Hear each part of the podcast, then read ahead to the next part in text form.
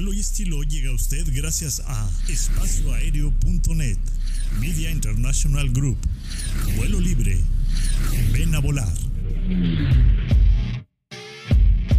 Todo lo que siempre quisiste saber sobre aviación lo encuentras en espacioaéreo.net para estar bien informado solo en espacio aéreo. Media International Group te lleva a lo más recóndito en el mundo de la aviación. Entérate por nosotros de lo que no te dirán otros medios. Encuéntranos en Facebook como Media International Group. Soy Jesús Núñez. Desde siempre me ha apasionado el fascinante mundo de la aviación. Acompáñenme a compartir con ustedes la experiencia única de volar. Aquí, en vuelo libre, donde se vive la pasión por volar. Ven a volar. Somos la agencia especializada en experiencias aéreas con más de 15 años promoviendo las actividades con los mejores de cada especialidad. Ven a volar México.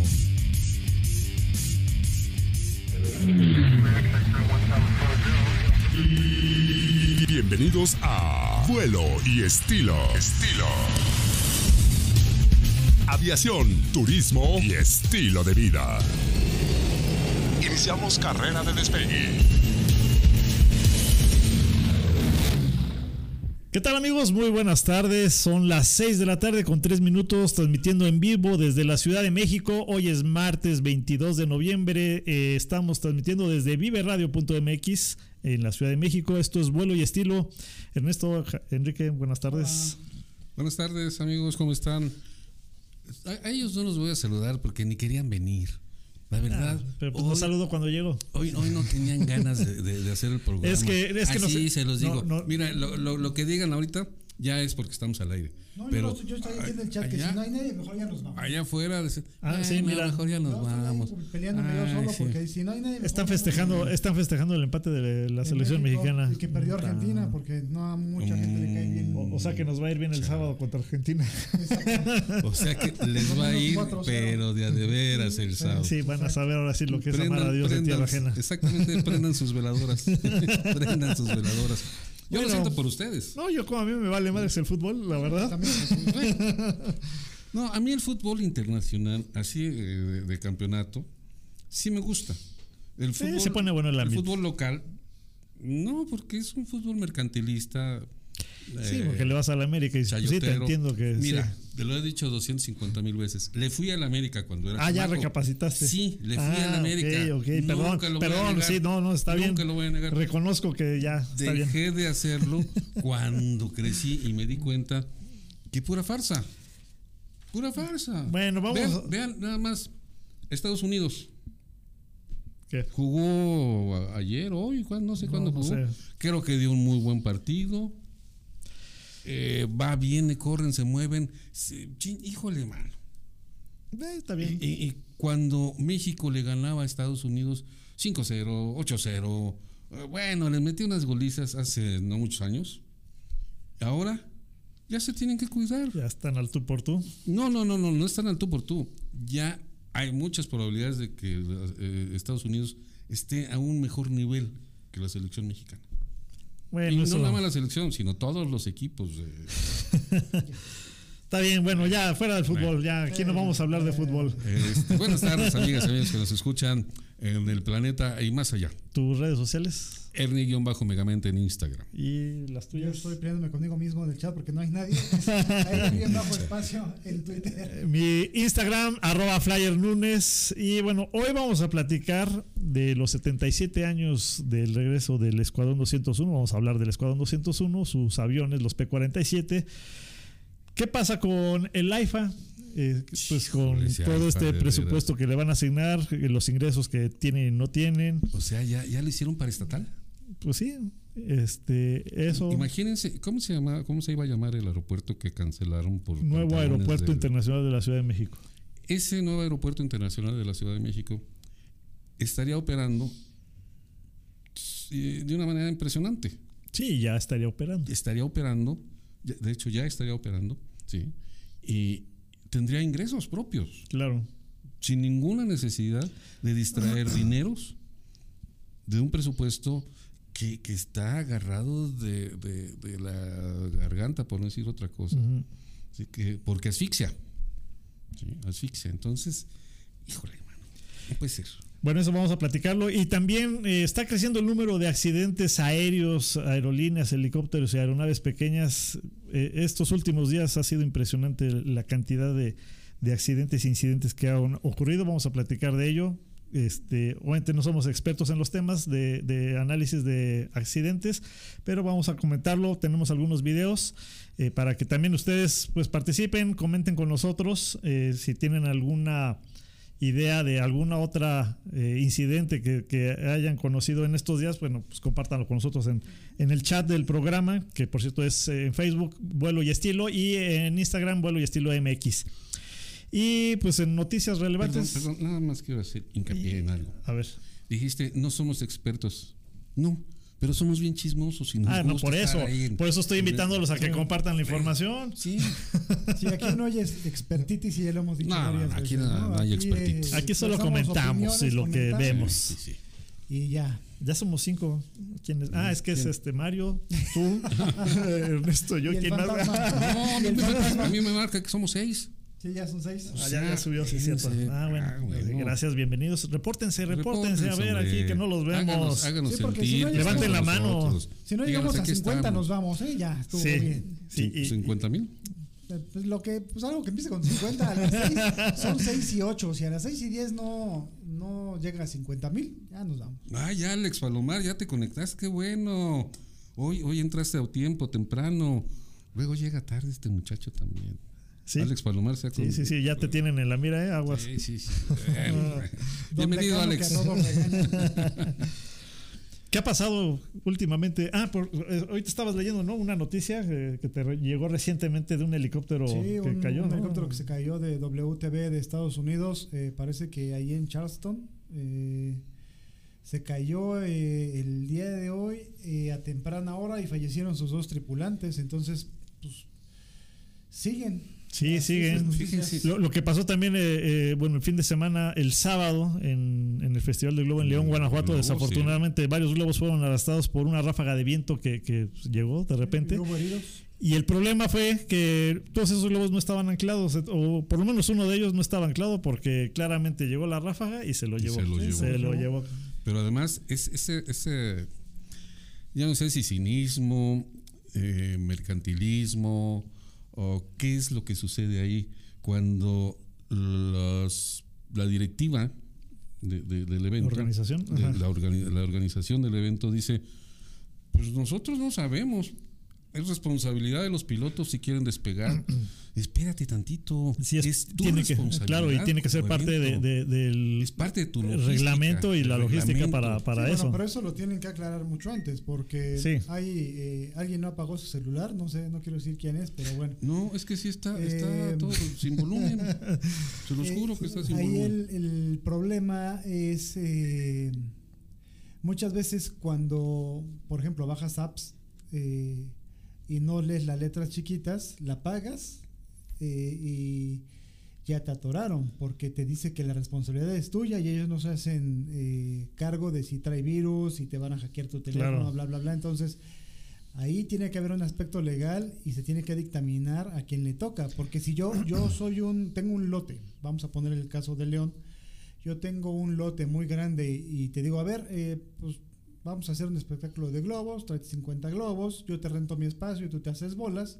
Y así está asignado el contrato y ya te fregaste. No, pero mira, yo, yo que he estado en la organización de eventos, no pueden hacer deslindar la responsabilidad Claro al piloto, no. porque tú eres el responsable del evento. Y como tal, tú le tienes que poner las reglas a, a los que participan. Y para eso se hacen los briefings eh, eh, cada Previos, día, cada previo día. al evento, de qué es lo que se puede y qué es lo que no se puede hacer. Lo- sobre todo por los temas de seguridad. Entonces aquí, si, si el- la organización se está desli- deslindando, pues está mal. No, totalmente. Es, muestra su, su falta de, de ética, su, su espíritu mercantilista. A mí lo único que me importa es que venga para acá, vénganos a tu Bueno, reino, sí, que llegue son. la lana. compa. Lo demás, ¿cuál? ¿Seguridad? Eh, eh, ah, no, pues hay los pilotos. Sí, Sí, y, pero es que eso, perdón Jesús, eso puede ser una consecuencia de lo que están acarreando los accidentes, ¿no? Simplemente a ver a quién le toca, pues quién sabe, ¿no? Eh, continuamente se están reformando muchas directivas de la EASA, de la FAA, de lo que hay aquí, que pues, no me acuerdo ni cómo se llama. Entonces, eh, me refiero a la FAC. Em, eh, entonces, ¿cómo hacer que esa información se permee rápidamente a las distintas áreas eh, del Bueno, gobierno? para, para cuando- empezar aquí la FAC, para esos temas, vale que sí. Sí, bueno, pero, pero me refiero a que, eh, eh, por ejemplo, en este caso, ¿tendría que tomar eh, el problema la FAC en sus manos o simplemente es un, gobierno, un problema gubernamental? No, no, no, local? no, porque es un evento aeronáutico por el hecho de los globos aerostáticos y ahí sí tiene que intervenir AFAC, este, porque ahí tienen que revisar el tema de logística y seguridad Sí, licencias, ¿De, o sea, de quién depende la FAC? del de la gobierno. Secretaría de De Comunicaciones. De comunicaciones. O Comunicaciones. sea, debe de haber una subsecretaría de la que depende la FAC que debe de normar. No, no criterios, reglamentos. Pues y sí, que pero- debe de decir, a ver, este, AFAC, eh, los que quieran organizar sus eventos, sus shows, o los que quieras, de globos, de paracaídas, de lo que quieras, aquí está el reglamento, compadre. Sí, el problema es que la FAC desconoce de muchos temas que no sean aviones comerciales. Bueno, la FAC no Este, sabe ni cómo se llama. O sea, este tipo de actividades las des- desconoce muchas, muchos procedimientos eh, en, en el tema de las actividades eh, recreativas. Entonces, pues es pedirle peras al olmo. No, Entonces, incluso aeronáuticas, ¿no? ¿Te acuerdas lo que nos dijo este amigo del, del helicóptero que fuimos a ver a Querétaro? Que su aeronave aún no se sabía aquí en México a qué ramo o sector pertenecía. sí, Porque puede ser coche y puede ser helicóptero. exacto. Entonces, eh, él no puede conseguir un papel como tal formalizado por la FAC porque no entra en ninguno de los dos rubros. Entonces, si estamos hablando de que no es nuevo, o sea, no es algo que hayan inventado hace cinco minutos y que en muchos países ya está normado.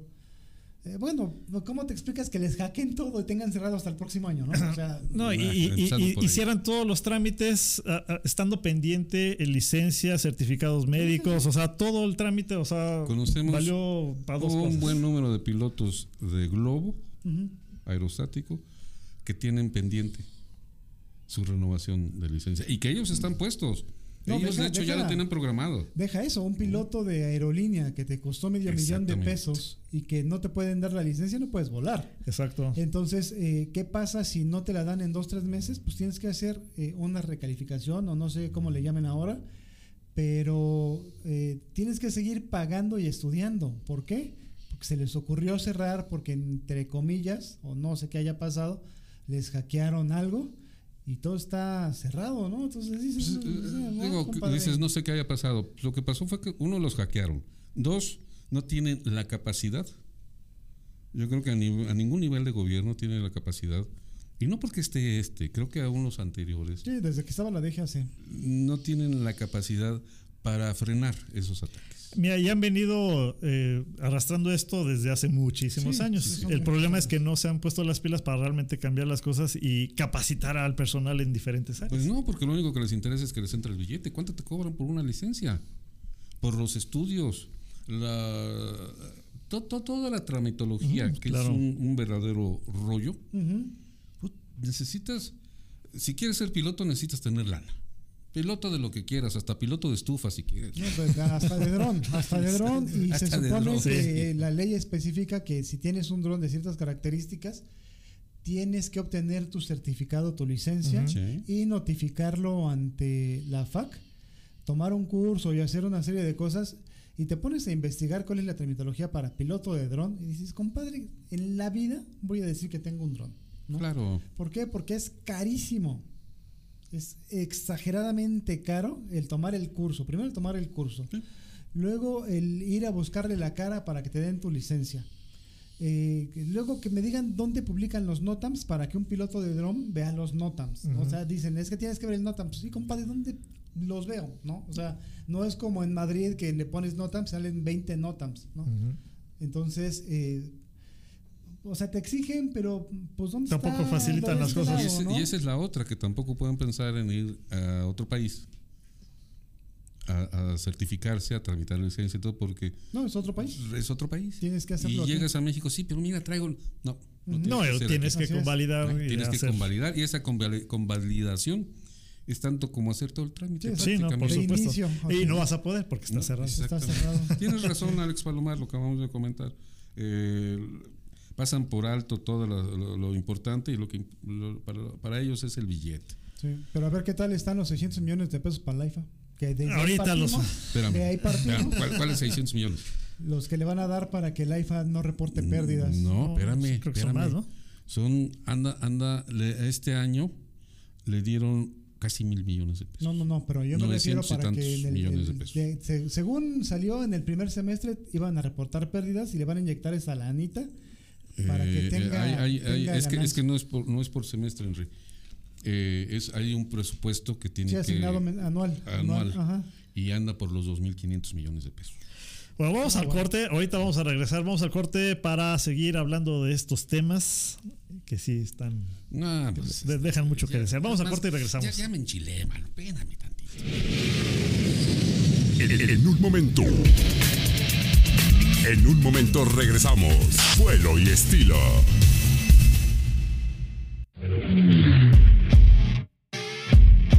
Todo lo que siempre quisiste saber sobre aviación lo encuentras en espacioaéreo.net. Para estar bien informado, solo en espacio aéreo.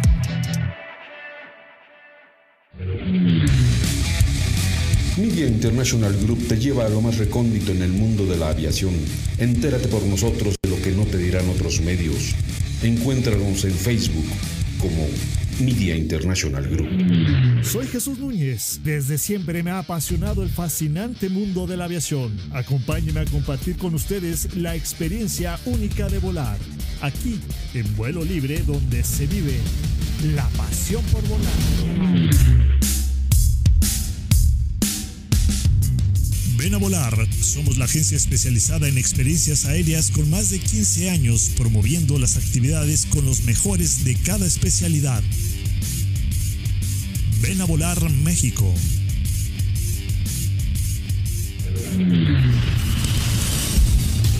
Gracias, gracias por continuar con nosotros. Vuelo y estilo.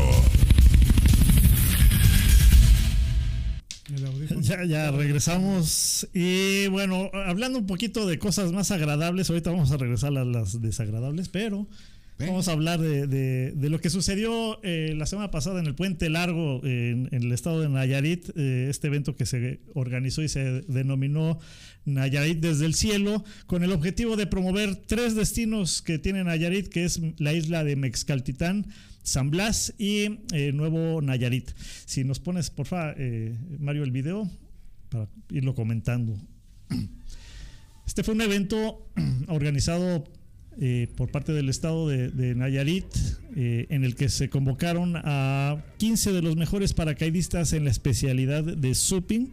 El supping es una espe- especialidad que consiste en descender a gran velocidad y realizar aterrizajes de promedio de 120-150 kilómetros por hora, realizando algunas de las suertes que, que se muestran ahí. 15 de los mejores paracaidistas en esa especialidad a nivel nacional. A nivel mundial. mundial. Eh, vinieron de Australia, de Chile, de Canadá, de España, de Estados Unidos, de, Ah, de pata, Francia, de Italia, de Alemania eh, y de México también hubo, tuvimos tres participantes. ¿De dónde es el que se rompió la pata? De Italia, Mario Ferrotusco. Fue el, ¿Por ahí andaba el- Héctor? ¿O no lo invitaron? no, es eh, solo eh, Héctor no, no, no está en la especialidad de, de supping. Ah, ya. Eh, estos fueron puros paracaidistas que se dedican a competir en, en esta especialidad. Y se calificó, bueno, hubo paracaidistas de exhibición que fue Miles Deischer, eh, él es un paracaidista de Red Bull y también considerado uno de los mejores en cualquier especialidad a nivel mundial, eh, realizando exhibiciones de salto con wingsuit. Vicente Cajiga, un mexicano muy bueno, eh, volando en wingsuit. Su wingsuit, por cierto, está todo eh, adornado como arte, con arte huichol. Está muy precioso su, su, su wingsuit. Realizaron exhibiciones Miles, eh, Vicente, eh, con vuelo en wingsuit y eh, Miles con un kayak también se lanzó desde el helicóptero, desde el avión. Es, es muy precioso. Ahí- o sea, estás como. Este- Ay, Es- y- exactamente. muy precioso. Muy precioso.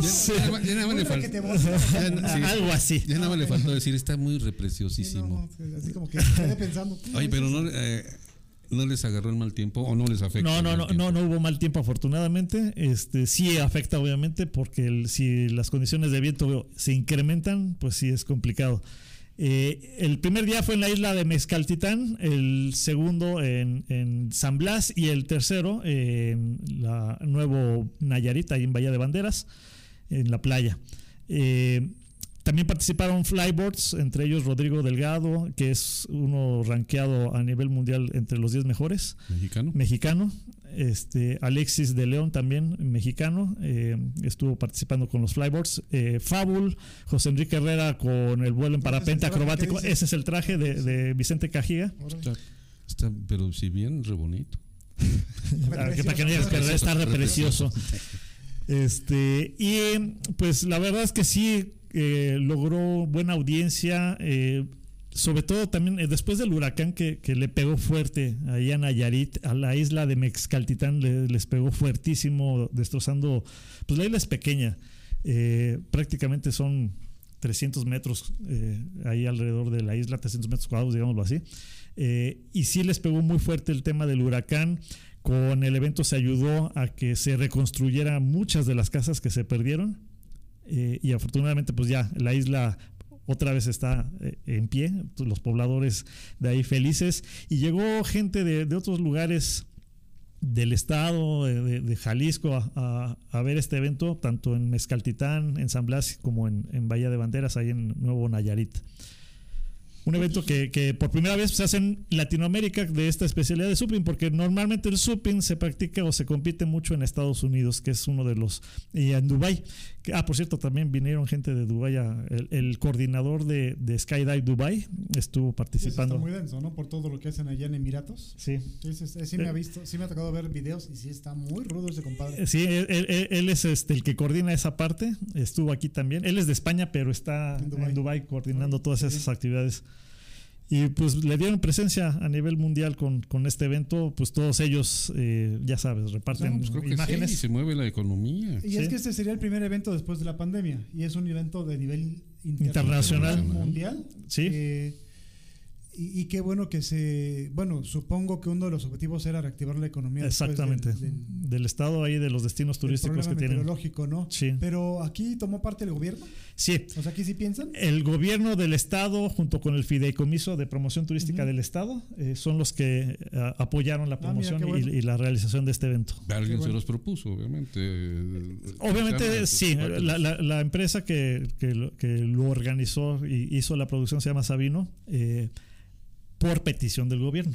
O sea, no, no fue de que, oye, te quiero proponer esto. Más bien, el gobierno necesitaba hacer algo y ellos sugirieron eh, esta actividad para Pero empezar bueno a promover. apertura, ¿no? Porque muchas veces el, el propio gobierno es el que incita a hacer algo y luego dice, sabes que ya no se pudo porque pues, no Exacto. hago", o ya no quiero, o ya llegó otro gober y, y- Sí. y va a cambio todo, Exactamente. o ya el gober amaneció de mal genio y todo se cancela. Tienes, tienes razón, Alex. Sí, eh, coincidimos. El traje es hermoso, chulo de bonito. Es re precioso, no re precioso. No, no, bueno. Al- Ah, Alex ok. Palomar Muy bien.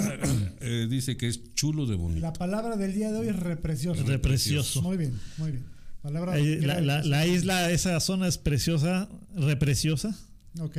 No, es que Nayarit eh, eh, es Ah, maravilloso. Sí, tiene, maravilloso, tiene lugares maravilloso. muy bonitos, muy repreciosos. Muy reprecioso.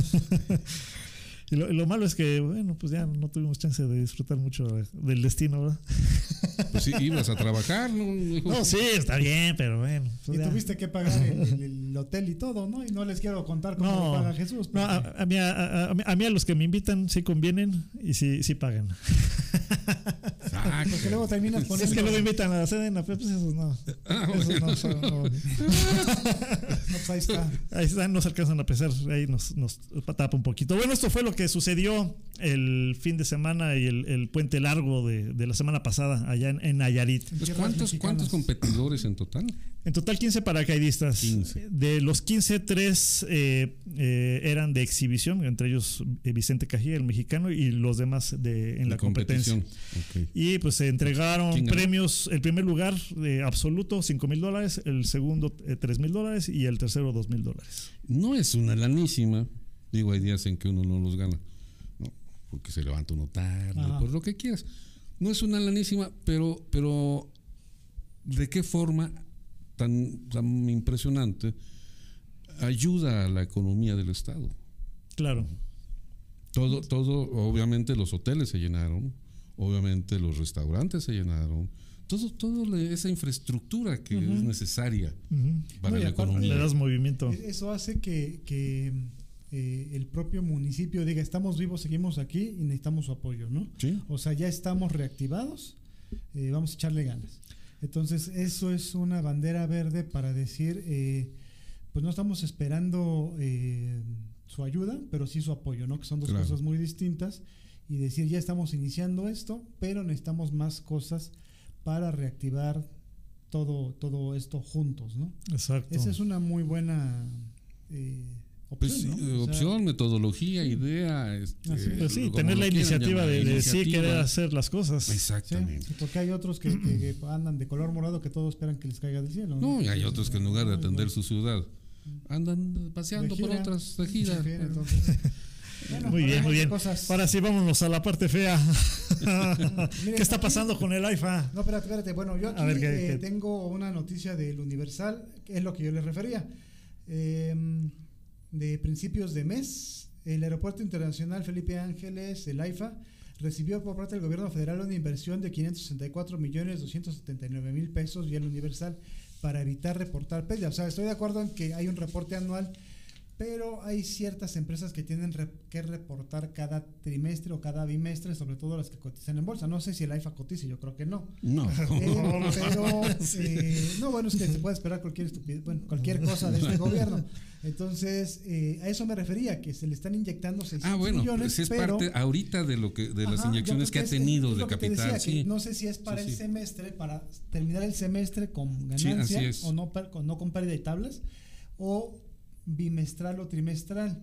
Pero sí, obviamente tiene que ser mucha lana. Si estamos hablando de estar inyectando 600 al bimestre que estoy elucubrando, eh, pues imagínate cuánta lana se le, ha, se le ha metido al año, porque esa cosa no ha crecido. Les digo que les, digo- les comento que andan por los 900, casi los mil millones de Mira, pesos de, de, inversión. acuerdo a año. en su cuenta pública del 2021, en el ejercicio de 2021, sus gastos fueron de 224 millones.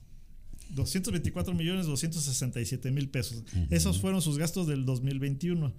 Eh, no han reportado los gastos de, de lo que va de este año. Y les ingresaron 225 millones. Pero el concepto de ingreso dice nada más eh, participaciones, aportaciones, convenios, incentivos derivados de la colaboración fiscal, fondos distintivos de aportaciones, transferencias, asignaciones, subsidios y subvenciones y pensiones y jubilaciones. Sí, o sea, no viene por Dios. ingresos de línea aérea. No, mira, está- aquí todos los ingresos, los conceptos que pueden tener por ingresos, eh, impuestos, cuotas y aportaciones, contribuciones de mejoras, derechos, todo lo que cobra un aeropuerto normalmente están en ceros. están en ceros. Y claro. estos, pues estas aportaciones que No, es que entraron, eso- No, eso- eso- eso es- ahí, ahí hay una palabra que dice subsidios y subvenciones. Eso quiere Y decir pensiones. Subvenciones. Ah, eso quiere te decir que es lana que te están dando. Sí, por supuesto. Entonces, eh, ¿cuánto ha tenido por sí mismo eh, en ganancia? Nada. Nada. No ha Absolutamente habido nada. Vamos al corte y ahorita regresamos para seguir con este tema. Sí, vamos. En, en un momento. En un momento regresamos. Vuelo y estilo.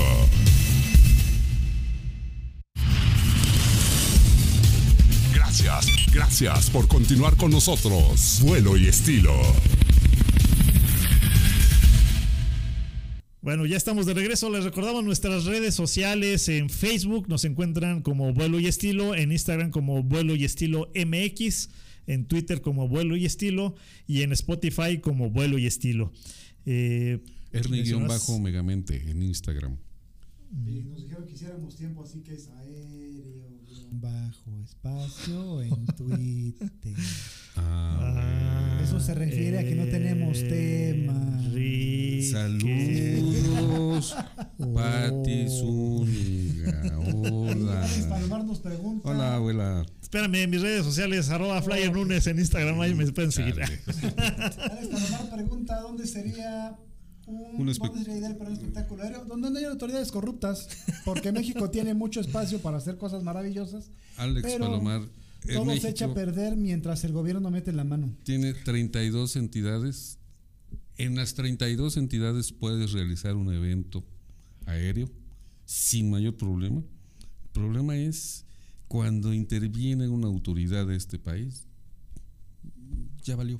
Y sí, eso no nada más en esta administración. eh. No, no, no estamos Eso ha hablando sido de siempre, sí. Entonces, eh, las distintas autoridades son un contrapié a hacer este tipo de espectáculos. Por eso, eh, muchas veces yo me porto muy osco con la FAM, porque cuando hace los espectáculos aéreos, principalmente la FAMEX, tienen la oportunidad de hacer maravillas y de traer todo lo que ellos puedan, porque no necesitan pedirle permiso a la autoridad, ellos son la autoridad. Pero terminan haciendo muchas veces cosas que están por debajo de un nivel aceptable para, para ese tipo de show aéreo. ¿Para qué dices que ellos son la autoridad? Digo, ya se la están creyendo. hombre. No, pues sí lo Bueno, sí, o sea, ellos no le tienen que reportar a la Así FAC. es. Entonces, ellos pueden traer cualquier aeronave a la base militar y les pueden ofrecer alojamiento y lo que tú gustes, ¿me entiendes? Sí. Para hacer un show aéreo de super primer mundo. Que no lo quieran hacer Esa es otra cosa. Sí. Ah, ¿Por qué? ¿Por temor a que los opaquen o por qué? Pues yo supongo, no lo sé. Mira, acaba de haber un vuelo en Dubai, en, en donde voló el A380 de Emirates con los Red Arrows de, de la RAF. Ajá. Y ahí te das cuenta de que no necesitan practicar. O sea, simplemente es, a ver, voy a tal altura y yo cabeza de, de formación A380, Ujú. Voy a pasar así, compadre. No voy a ir para acá y le voy a dar vuelta y nos vemos en el prevuelo, nos arreglamos en media hora. O sea, no es necesario estar... Es que esos, esos, esos. Red Arrows son ajonjolí de todos los moles. Es que están, Están en mucho- todo el durante mucho mundo, tiempo están fueron en el mejor lados. equipo acrobático del mundo. Sí. Pero eso te da la pauta de, de, como dice Jesús, aquí le da frío, ¿no? O sea, por ejemplo, ¿qué costaría ver volar el, el 787 de Aeroméxico, que se va el primer día de la inauguración de FAMEX, escoltado por F5? Sea, ¿qué cuesta? ¿La velocidad? Pueden mantener la misma velocidad. O sea, si le estuvieras diciendo, a ver, eh, que lo formen los pilotos, dices, compadre, no digas estupideces, ¿no? O sea, ahí sí no se puede, ¿no? Pero le estás pidiendo a Tejanos, a, perdón, a F5, A que F5. le formaban al avión presidencial cuando había presidente, que es el mismo avión con la misma velocidad eh, y que ya se la saben. Lo único que cambia es que, pues antes era el, el avión presidencial un Dreamliner, ahora es de Aeroméxico. Entonces aquí sí la pregunta es a quién le da frío, ¿no? Sí, porque tienen, pueden y, y- y tienen para hacerlo. Así es. Pero Bueno, de que quieren Pues, es otra cosa. eh, de que quieran o de que Los dejen. los dejen o de que lo propongan y digan, no, mejor no, porque se nos vaya a enojar. Y bueno, regresando a lo que preguntas, ¿dónde se pueden realizar espectáculos aéreos fuera de los aeropuertos? Cualquier destino de la, de la República Mexicana eh, tiene buenas locaciones. Hemos hecho varios en diferentes eh, estados. Pues lo que dicen, que haya disposición también por parte de las autoridades para poder hacer estos Quienes eventos. tenemos la oportunidad de conocer de cabo a rabo este país, sabemos que hay locaciones, que hay lugares para todo lo que quieras hacer en Sí. beneficio de... Sí, No, claro. Y hemos estado hablando, por ejemplo, de, del show este aéreo que se inició con barbacoas, ¿no? En Estados Unidos, que es uno de los más, es el más grande del mundo, de hecho, en donde. Sí. eh, se inicia de esa forma. Entonces, eh, en el norte del país eh, se ha hecho la Feria de la Aviación, los amigos de la aviación, y no han llevado aviones y es gente que, digamos, tiene cierto poder en el ambiente aeronáutico porque sabe a lo que se enfrenta con las eh, autoridades aeronáuticas, ¿no? Entonces, ¿qué es lo que ellos hacen? Una comida con los componentes de la aviación para ver cómo va el sector, ¿sí entiendes? Pero aún estando muy cerca de, de la frontera, no traen aviones porque saben que es un dolor de cabeza. Sí, efectivamente. Y, y bueno, Así es. sí, ya hasta con los mariachis nos están ganando del otro lado de la frontera. No, de veras, acaban de hacer, no recuerdo, me vino ahorita, vi esa información hace un par de semanas, eh, un concurso de a ver los mejores mariachis. Creo que fue Carolina del Norte, por ahí, no, no, no, no recuerdo el, el estado. Y bueno, mariachis y mariachis y más mariachis. Y ya está el mariachi de la Universidad Estatal, ya está el mariachi de no sé qué, y está el mariachi de no sé Aquí nuestros pobres mariachis. pues si vienes, van, están allá en este Garibaldi. En, en Garibaldi y en Guadalajara y en Jalisco. Y en- muriéndose de en- hambre, ¿no? En Tlaquepaque, en Ajá, sí. Tlaquepaque. y, y a ver qué les llega por ahí, porque ya no hay un emblema, ya no hay algo, algo representativo de este país. Pues. Bueno, ¿y qué mencionabas ya cambiando de tema en el tema de el AIFA? ¿Qué mencionabas ah, antes de irnos al corte? A ver. Del dinero, que eran casi 2 mil millones de... 2.500 millones más año. o menos para el próximo año, asignados, a pedidos y pues prácticamente asignados para el 2023. Sí, pero como subsidio, ¿no? como subsidio, efectivamente. Sí, sí, o sea, eh, eh, se convirtió el AIFA en una empresa paraestatal. Es un elefante blanco. Un Yo lo elefante más blanco. Que, que- que una paraestatal, porque una paraestatal puede ser rescatada. Y el AIFA no se ve por dónde. Eh, ¿Por qué no pensar que a lo mejor, si le dejas, se me ocurre, si le dejas todas las operaciones eh, comerciales, vuelos comerciales al aeropuerto de la Ciudad de México y te llevas toda la operación de carga al el- Hombre, es, es- Pues mira, es un rubro. hay, hay un reporte de, digo, la carga ya la podrían mover y solo ha, ha habido una operación. una operación. Sí, pero el problema es, y es igual, hay un embudo para traer la carga para acá. Estás mandando la carga para allá, muchos operadores de carga te van a decir, ¿sabes qué? Me muevo a otro. Sí, ¿Por qué? claro. Porque no me conviene dejar mi carga allá. Y que te me lo tengas asaltar en 15 días, sí, y te además- pueden asaltar en cualquier En punto Chiconcuac, en Ecatepec, ¿no? donde Entonces, quieras. vas a arriesgar tu carga que no la puedes asegurar eh, en ningún sentido, ni financiero, ni comercial, ni nada.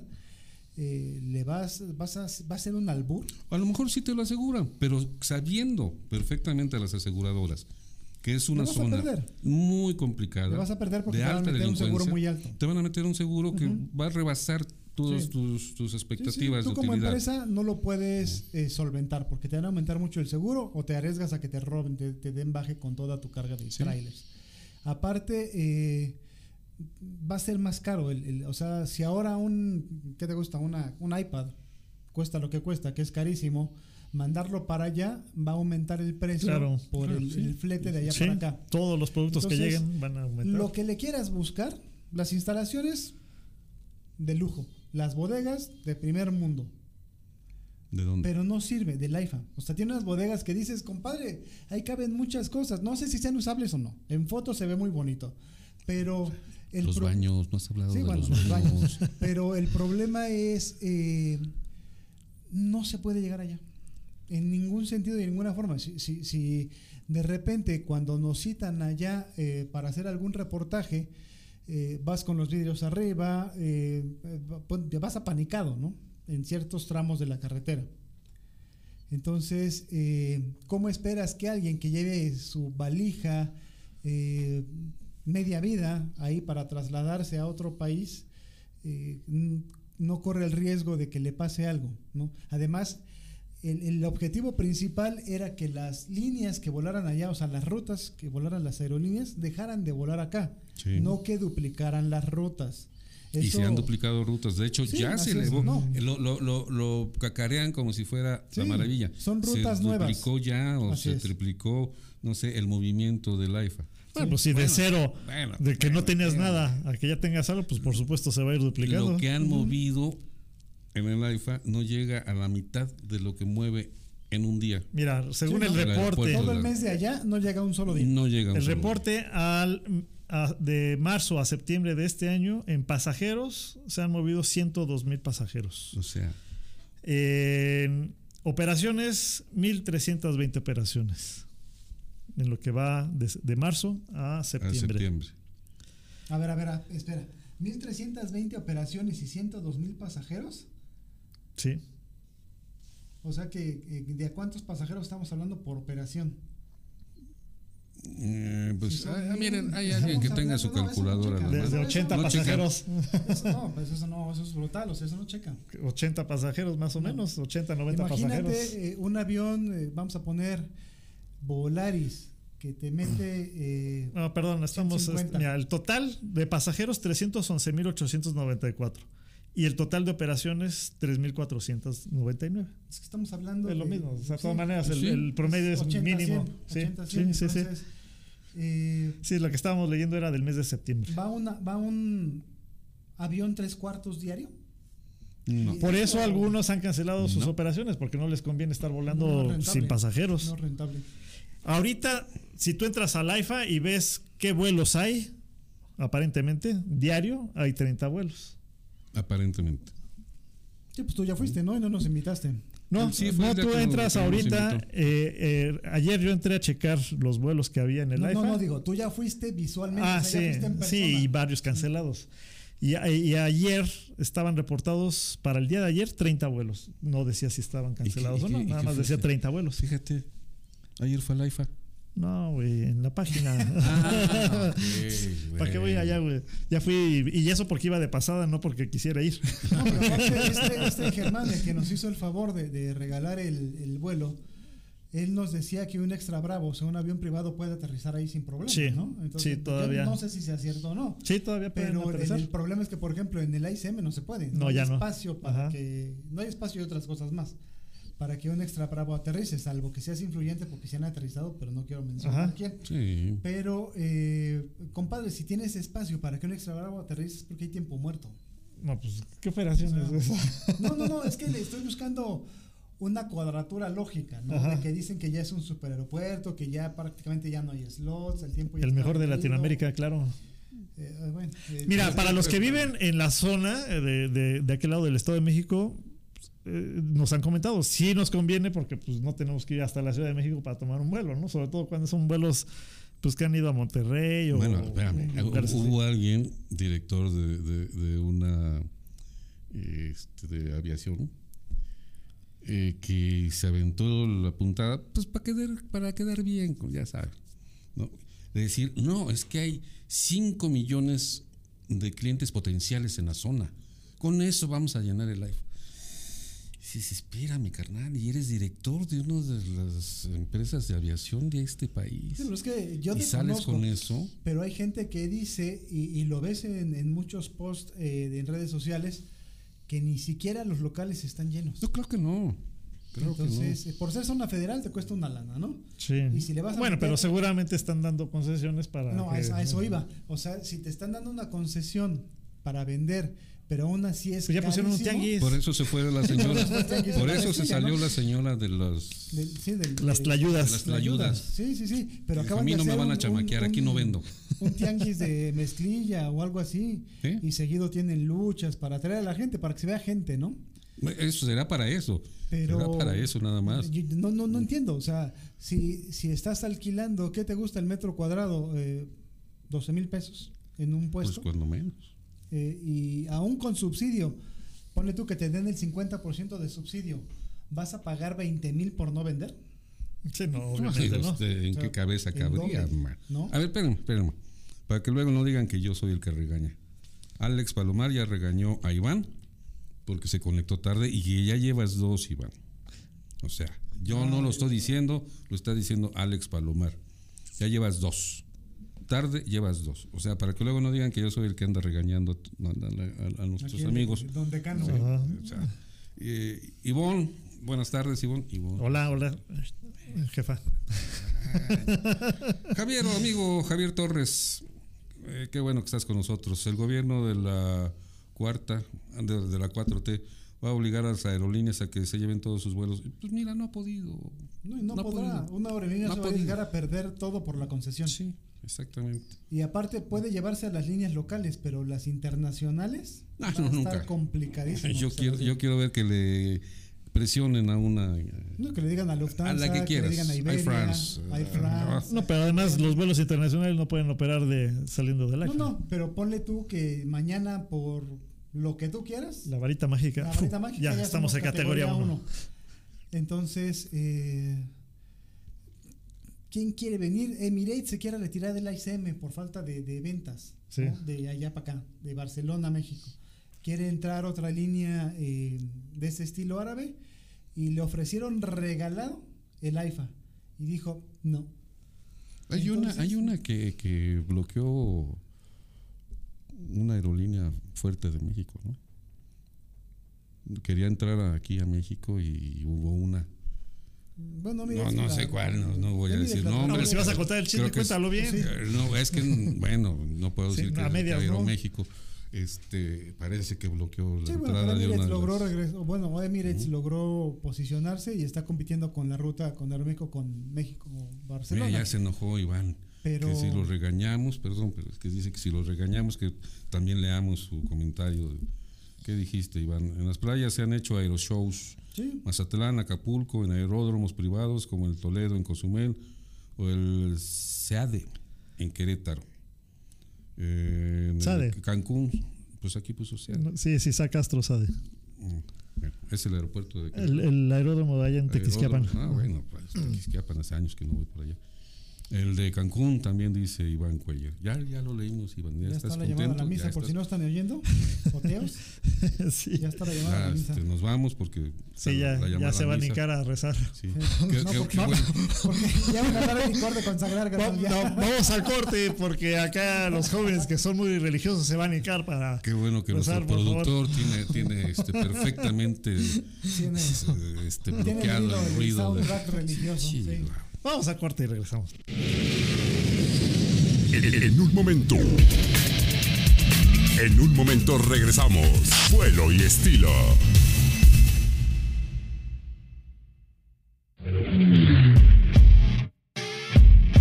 Todo lo que siempre quisiste saber sobre aviación lo encuentras en espacioaéreo.net. Para estar bien informado, solo en espacio aéreo. Media International Group te lleva a lo más recóndito en el mundo de la aviación. Entérate por nosotros de lo que no te dirán otros medios.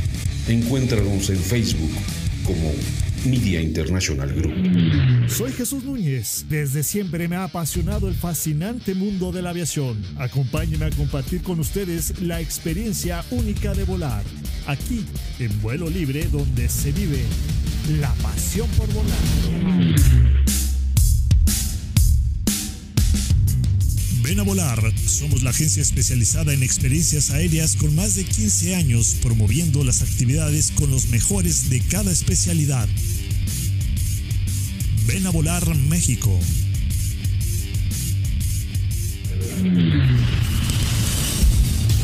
Gracias, gracias por continuar con nosotros. Vuelo y estilo. 6 con 50 minutos de la tarde, estamos en vivo desde viveradio.mx. Esto es Vuelo y Estilo. Nuestras redes sociales en Facebook, Vuelo y Estilo. En Instagram, Vuelo y Estilo MX. Twitter, Vuelo y Estilo. Spotify, Vuelo y Estilo. Ernie-megamente. Ya En Instagram. Ya recuperamos el tiempo, ya es aéreo, ya estamos espacio. no, ya- Ya, ya le puso ya otra vez. hablar bien. Eh, arroba Alex. Flyer Nunes en Instagram me encuentran. ¿Qué Alex? Nan. Bienvenido, Alex. Dice Ernesto que ya está enojado porque lo estamos burlando aquí en la cabina, fuera de. Ya, ya. No, Iván. ya terminaron de rezar, ya, ya, ya. Adelante. Sí, ah, es que Alex Palomar le dice a, a Iván que se perdió de la hermosura de un traje. Te están choreando, carnal. Es, es de la reprecioso. Palabra dominguera de Jesús Núñez. no, no, no, Iván, ya, ya te lo perdiste, compadre. Sí, Eh, Luego ves el programa, la repetición Sí, ahí en, el- en- en el- ¿en dónde? en la página de vuelo y en estilo. la página. Así es. eh, Saludos a Alex a, Aesalap, que también ya mandó saludos. Ah, es que le Muy bien. puso ahora a Esalab. Aquí, ah, es ese- ¿Por qué Alex te cambias? No, no, nada más nos anda confundiendo, ¿eh? Sí.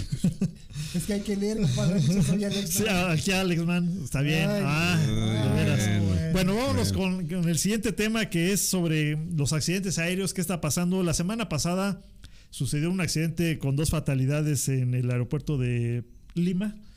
Eh, un avión de Latam que estaba despegando, se le atravesó un carro de bomberos que desconozco el motivo por el cual... Se supone eh, que estaban haciendo un simulacro. Al final dijeron que era un simulacro. Fallecieron dos bomberos, Sí, lamentablemente. sí, sí, sí. Pero fíjate que ya habíamos hablado sobre este tema, eh, sobre accidentes aéreos.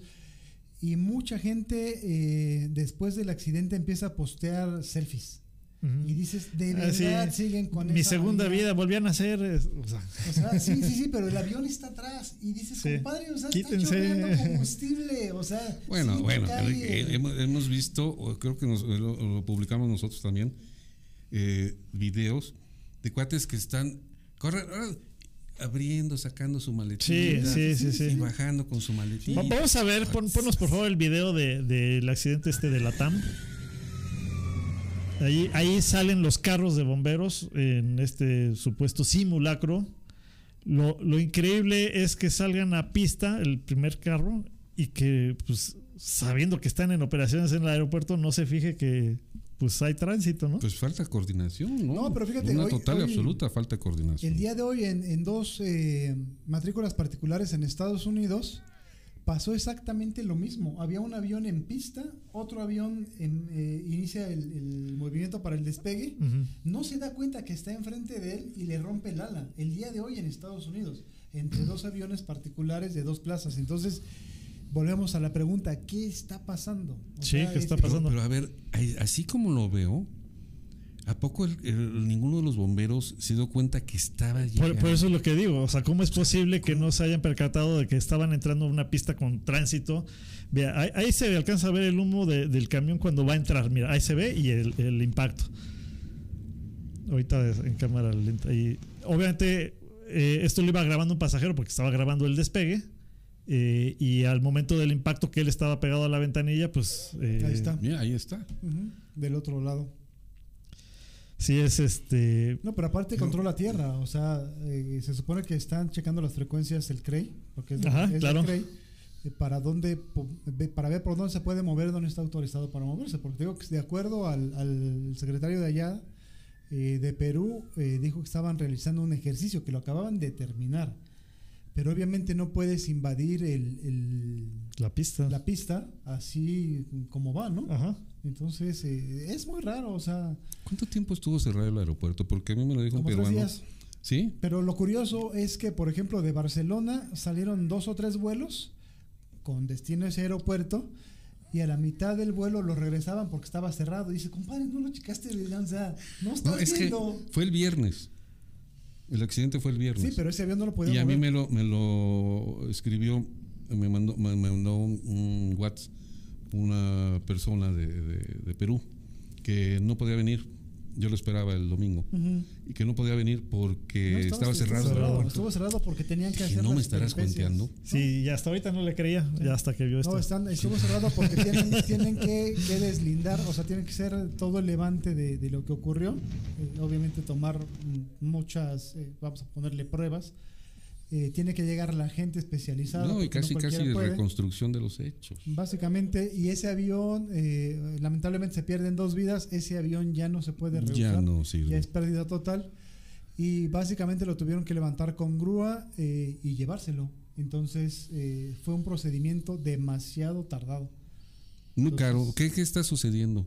Porque ya son demasiados ¿Quién accidentes. sabe? El de Colombia que e acaba de incidentes. ser, Ah, el de eh, Colombia, que en una- Piper, una Piper 31 se desploma en medio de la ciudad y ¿Cuántos, me cuántos? parece que fueron eh, seis muertos los que iban en el avión. Creo que sí. ¿Cuántos eh, este, helicópteros en este país, en México? Eh, también la semana pasada, ¿no? el de El Aguascalientes. de Aguascalientes, Eh, tenemos ahí el video, si nos de pones el del helicóptero, porfa. Sí, pero ese fue, ese fue brutal, o sea, ese fue un proyectil. O sea, ni siquiera trató de bajarlo. O sea, ni siquiera lo autorrotó. Esa No, cosa pues es cayó que no- como piedra. No, porque venía, ya- ya no mira, ahí, ahí ya- mira, eh, ahorita vamos a ver en cámara lenta un poco. Ahí está, mira. De ahí iba de cabeza. ¿Qué pasó ahí? La primera de las primeras declaraciones de las autoridades es que no tenía impactos de, De bala. de bala. No, es De hubo- que haya sido algún atentado, Es que ¿no? Sí. la- la- las redes sociales están volviendo enemigo de la autoridad porque entrevistaron a dos o tres personas que lo vieron caer y dijeron que había gente disparándole desde motocicletas. Entonces, por eso, lo curioso aquí es que la autoridad sale a decir que efectivamente no había impactos.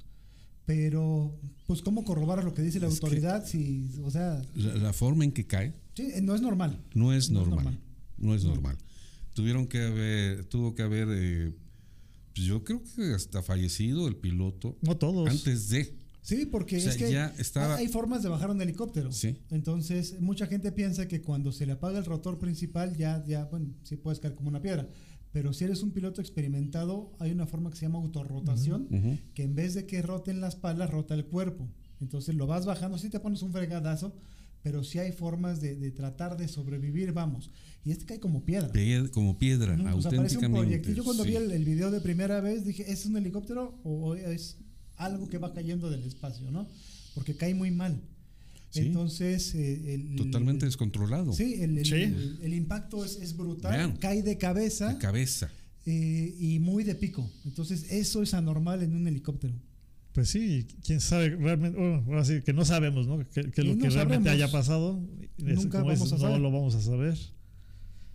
Pero sí han sido muchas situaciones, eh, ¿Qué- muchos accidentes que recientemente se han estado presentando. El del helicóptero que hoy mencionabas, que, que sucedió en Estados Unidos. Este que pasó también el de, bueno, el, el avión, el Piper en Colombia. Sí ha habido varios incidentes y hay otros, a lo mejor menos eh, graves en cuanto a fatalidades, pero también pues que no se ¿Qué están... está eh, sucediendo? ¿Están saturados los helicópteros, los aeropuertos? Pues no creo que sea helipuertos. saturación, puede ser este de exceso de confianza, puede ser este falta de capacitación, pues hay muchos factores. Pero ahí, por ejemplo, eso no es exceso de confianza. No, quién sabe qué haya Eso sido, no pues es no vamos a saber qué pasó. Si fue atentado o no fue ¿dó- atentado, ¿dónde pues, fue el otro que cayó cerquita? ¿Qué tal que fue una falla mecánica y afectó el- el- el- la forma del vuelo de- del Sí, helicóptero, ¿no? Ya no, lo- ya no, digo, la toma es este ya. Muy Ya en el momento en el que en el está. momento en que está esta, to- esta toma es de una cámara de seguridad este, de, de la O calle. sea, ya no nos permite ver desde dónde Sí, venía, desde dónde ya como, venía. como Ya mal. plomo, ya muerto, pues, el helicóptero. Sí, por ahí decía la gobernadora que, o lo- las redes, eh, las autoridades de allá del gobierno de, de Aguascalientes, que fue un hecho heroico por parte del piloto el, el mover el helicóptero para que cayeran en una zona no habitada, en este caso ahí en ese parque. Pero bueno, pues no sabemos realmente cómo, no hay, no hay evidencia del vuelo a- previo a, a- a que se estrellara para ver cómo estaba, ¿no? señora, ¿es gobernadora? Sí. Con el debido respeto que usted merece, no veo cómo el piloto pudo mover el Esa helicóptero. roca. Esa roca.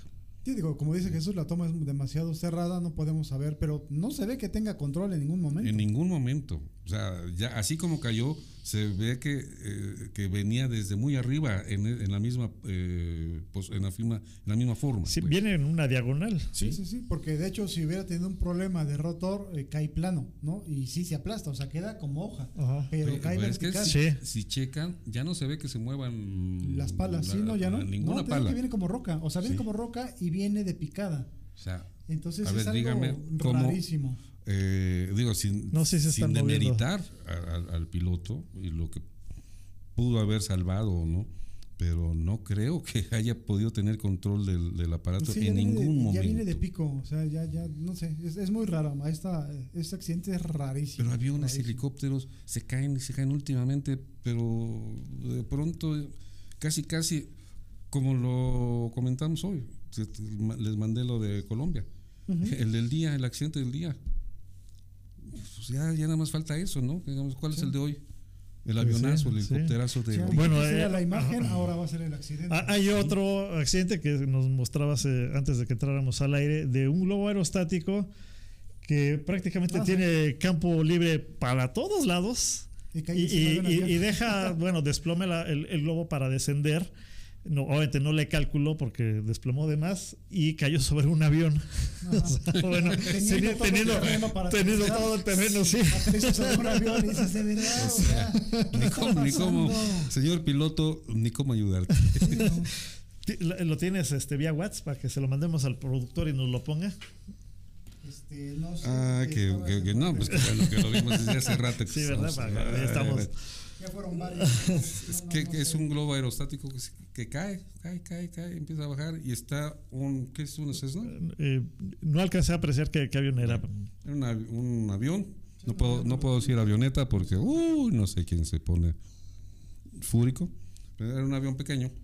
Y entonces, eh, el, el- el- el piloto del, del globo, caramba, tuvo cuando menos uno o dos minutos para poder encender quemadores y vámonos Sí, para quemado, arriba, vámonos sí. para otro lado. Sí, ¿no? sí, Frenar el descenso. O frenar el descenso. Y nada, que vámonos. Sí, hombre. pues es Sí. que allá abajo y le subes, ¿no? Sale, o dicen los aviones, pull up, no, Yo jálale creo que para sí hubo lesionados, ¿eh? Porque sí. No, el pues es que sí fue fuerte el, el- el- el impacto del de la canasta con el avión. Y aparte lo vuelve, o sea, rebota, lo vuelve a subir y, Y- cae en, en la hélice. Y dices, de verdad, santo, sí, no, madre. No, no, es que no ¿Cómo sabemos la intención real de- del piloto del globo. O sea, a lo mejor ese, ese me Sí, cae mal este. sí, claro. sí, sí. Anda con mi vieja y tronó su avión, ¿no? Sí, no, no, me, no, sí. no- no me pagaste el vuelo. Ah, o sea, ahí te va. No, bueno. Sigue queriendo volar conmigo. Ah, Bueno, Javier nos vuelve a saludar, Javier Torres. ¿Cómo estás, Javier? Buenas tardes. Ya, ya habías, ya habíamos visto lo de tu comentario, Sí, ya que interactuado. lo, lo de la 4T que obligara a las aerolíneas a que se lleven. Entonces, imposible, imposible. Bueno, no, imposible no. ¿qué? que la 4T obligara a todas las Ah, aerolíneas. sí irían a quiebra. No pueden solventar mucho eh, tiempo ese movimiento de estar todas en el iPhone. Pues imagínense, si ahorita estamos hablando de una asignación de presupuesto de- para el 23 de dos mil y tantos millones de pesos. Mm, Eh, a ver, no se preocupen, nosotros los vamos a, a subsidiar, vamos a apoyar. ¿De qué manera? Bueno, ahí estaba Aeromar que les dio la opción de que, bueno, pues te dejo mi aerolínea, pero pues sálvala. Pero pues no quisieron. ¿No quisieron? Así es. Ah, con ese quieren- tipo de mentalidades, ¿cómo, cómo puedes confiar? Y quieren le- eh, rentar el presidencial, ¿no? O sea, quieren rentarlo para tours Ah, sí. y para algún riquillo que diga, pero me voy a ir de aquí a Cancún, pero voy a agarrar el Dreamliner. Ajá, sí. Ajá, sí. Bueno, lo quieren rentar para eso. Ah, no, de hecho lo tienen ofrecido. Obviamente ni- no ha habido un demente que, que lo rente. Y se lo quieren dar a esa dichosa aerolínea que está La ahí. mexicana. De la nueva Hay reporte de un accidente con un globo aerostático. Está, este, sí, señor productor. Disculpen ustedes a nuestro señor ¿qué productor, pasó? pero creo, creo que trae la jarra desde ayer. Creo. Vamos. Bueno, No, pero eso se oyó aquí o se oyó allá. Nada más allá. Ah, bueno. entonces nosotros no lo escuchamos. No, bueno, los que están aquí, Ah, a- bueno. aquí adentro no lo escucharon. Bueno, A- está allá atrás. Entonces, pues no, no, no. Ah, decía, lo quieren para, para la aerolínea del ejército, hombre. Sí, la este, mexicana, de la Sí, Sí, mexicana. la nueva mexicana de aviación. Esos absurdos de los absurdos, ¿no? No puede ser juez y parte, pero bueno, ese es otro boleto. Hay reporte. ¿Por qué no puedes ser juez y parte? Porque no puedes dirigir un aeropuerto y no puedes tener una aerolínea, porque entonces estarías beneficiándote por sobre las demás aerolíneas competidoras tuyas. Nada más por ahí. Oye, No, ya, bueno, no sé. ya asustaron a Alex Palomar. Dice: Prefiero subirme a un Magni que a un globo. No, este. No, no, no. No, no pasa eso con los globos. La verdad es que es- es- son, son aeronaves eh, que muy nobles para el vuelo y pues yo, puede pasar con pilotos Yo te- inexpertos, ¿no? te O- alguien que está dolido y se quiso desquitar con el avión de otro. Sí. Alex, yo te invito de veras a que vayas a. Teotihuacán. ¿Dónde, dónde está? Pat No, Alex Palomar. Es, Alex, ya que te está invitando que te pague el boleto. porque ah, no eres de aquí, de, la- palabra, la ¿eh? Ciudad de México. Creo que sí, ¿no? Puedes este, contratar un vuelo Ah, en globo aerostático aquí en Teotihuacán y vas a ver, vas a ver, te vas a acordar de nosotros, Alex. Hazlo, de veras. Muy bien, bueno, vamos al corte y regresamos. Son las 7.5 de la tarde, De la noche. de la noche, la tarde-noche. Vamos. En, un momento. En un momento regresamos. Vuelo y estilo.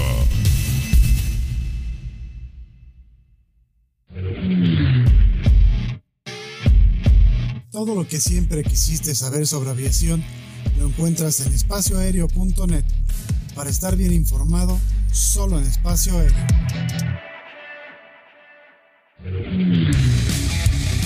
Media International Group te lleva a lo más recóndito en el mundo de la aviación. Entérate por nosotros de lo que no te dirán otros medios. Encuéntranos en Facebook como Media International Group. Soy Jesús Núñez. Desde siempre me ha apasionado el fascinante mundo de la aviación. Acompáñenme a compartir con ustedes la experiencia única de volar. Aquí, en vuelo libre, donde se vive la pasión por volar. Ven a volar. Somos la agencia especializada en experiencias aéreas con más de 15 años promoviendo las actividades con los mejores de cada especialidad. Ven a volar México.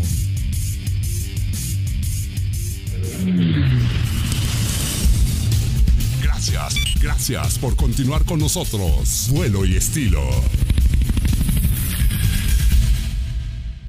Ya está. Ya, ya. Ahora sí, ya estamos de regreso. 7 con 7 de la tarde noche. Saludos, señor Eh, productor. Saludos. eh, salud.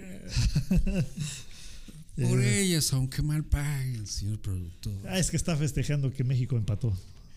Ya no, ¿verdad? Está bien. No, no, no, no metan otros temas. nuestras redes sociales, en Facebook como Vuelo y Estilo, en Instagram Vuelo y Estilo MX, eh, Twitter Vuelo y Estilo, que quién sabe si siga Twitter, ¿verdad? Bueno, este, y en Spotify Vuelo y Pues Estilo. es que está re loco este cuate. Anda despidiendo a todo mundo. Todo la lana del mundo, el hombre más rico del mundo, pero, pero como que eh, se mareó en el tabique. se- Ah, sí, Alex sí, dice sí. que es Guadalajara, no, no es chilango. ¿Pero dónde vives, Alex? ¿Aquí o allá? Ah, ya, Alex Ah, es allá ah, de, ok, ok, de- está bien, de Jalisco. todo Guadalajara.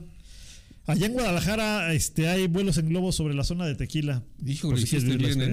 Hiciste bien, Alex. Que nació aquí en el defectuoso, pero a los 10 años se los llevaron para la bella perla tapatía. Muy bien. Qué bueno, felicidades a tu familia, mano, que tomaron esa decisión. Salirse de esta ciudad donde, híjole, es hermosa esta ciudad, pero ya moverte de un lado a otro Pues sí, ya, ya- es ya- ya- ya es muy complicado. Ya es muy complicado. Pero bueno. Bueno, Así es. Bueno, ya entramos de tema a la parte histórica para conocer más del Escuadrón 201, del Escuadrón, eh, eh, la Fuerza Aérea Expedicionaria, que pues participó, de hecho es, ha sido el único que ha salido de México para participar en una guerra. Si nos pones, porfa, este, mi estimado eh, Mario, eh, ahí el video para irlo comentando, bueno, platicando sobre el video, ¿no? La historia de, de este Escuadrón 201. ¿Y bien? Pues sí, como les decía. bueno, bueno, pues es, es- es, eh, eh, como les decías ahorita. ¿Qué pasó, Ajá. Enrique? Que es que dice Jesús, a Alex Palomar, que donde los hombres, bueno, ya saben. Sí, donde se dan los hombres, claro que sí. No, Guadalajara. Bueno, bueno. Pero Hay bueno, no, no entremos, no historias, entremos a Alex. detalles. Sí. Sí, no, qué bárbaro. ¿eh? Y, y ya sobrevivió, ¿eh? Luego, Ya, para cuan- los comentarios que haces, Alex, híjole. Mira, ¿cuántos años tendrá por allá? Cuando menos, un poquito más de 20. Pues, Porque. Pues, ¿tú ver, qué ¿cómo sabes está? que- que No, es. Estamos, mira, Mira. está Garduño, estamos O sea, en. no, Ya vámonos a la historia, 20. vámonos a la historia O sea, del tenemos el 201. micrófono abierto Sí, está, diciendo está, sí, está, está abierto, está Ah, bueno. abierto. Luego seguimos con el tema. Bueno, ¿cuáles son los antecedentes del 201? ¿Cómo fue que, que- que México entró a participar en la Segunda Guerra Mundial? Obligado. Obligado, Sí, mano, claro. porque eh, se viene, se viene la, la guerra promovida por, por las fuerzas del eje. ¿Y, y quiénes eran las fuerzas del eje? Es No, Alemania, Japón e, e Italia. Ajá. sí. Pero eso fue, bueno, previo, porque primero fue el ataque de Pearl Harbor, el antecedente es el ataque de Pearl Harbor a Estados Bueno, Unidos. pues es que si nos y de ahí se, a los se- se antecedentes, porque Roosevelt hace como un pacto entre los países latinoamericanos de protección entre ellos y si alguno es atacado, pues es que si como nos que hay, vamos a- hay la obligación de, de apoyar y, y- y participar también. Pues sí, pues digo, si nos vamos a los antecedentes, pues está desde la locura del imperialismo este, japonés, Bueno, pues sí. que invadió China, invadía todo lo que se le pegaba a la gana. Sí, bueno, pues, logró ser uno de los imperios más grandes en, Sí, el, en el siglo pasado, ¿no? Sí. No, no, varios siglos antes. No, no, pero me refiero que es de los últimos, vamos. Sí. eh, que, que a raíz de eso surge el problema con China y curiosamente Estados Unidos se lía con China para ir contra los japoneses, Que ¿no? por cierto, ahí es donde surge la historia de los tigres voladores. de los P-40, De los sí, P-40. y de hecho a México lo mandan a Filipinas por las raíces latinas que tenían los filipinos con los Méxicos, porque les podían haber ofrecido el frente eh, europeo, pero dijeron, no, eh, yo creo que, o sea, razonaron y dijeron, va a ser mejor, van a tener una mejor oportunidad por cualquier situación que se dé de derribos, eh, de lo que tú gustes, porque hay cierta herman- hermandad de los latinos, específicamente los mexicanos, con los filipinos. Y al día de hoy los filipinos siguen muy agradecidos, tan es así.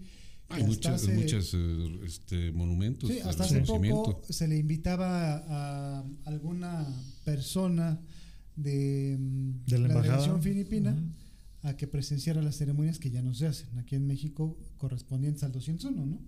Sí, lamentablemente ya no se celebra esa pues ceremonia protocolaria porque más que más que un acto de, de- de agradecimiento a mí se me hacía una ceremonia protocolaria eh, nunca como que nunca fue bien reconocido nunca fue reconocido en México por las autoridades lo que hizo el escuadrón 201 mejor fue Sí. reconocido fuera de aquí Sí, a y pesar sigue siendo reconocido en otros lados. a pesar de, de cómo se le trató en un principio en Estados Unidos.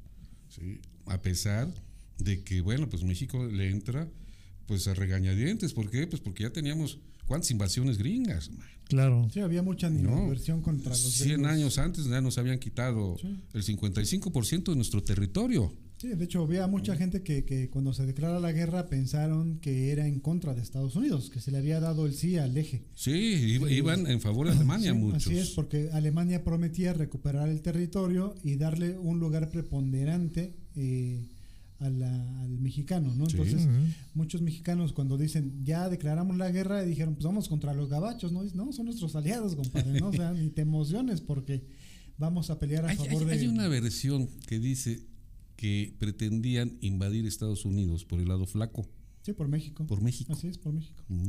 Entrando para acá por Sonora, Sinaloa, por esa Sí, zona. sí, de hecho Alemania, la, Llegarles. la- la idea de Alemania era traer los U-boats y empezar a meter soldados por esa parte. Entonces Así necesitaban es. que, que México diera el sí.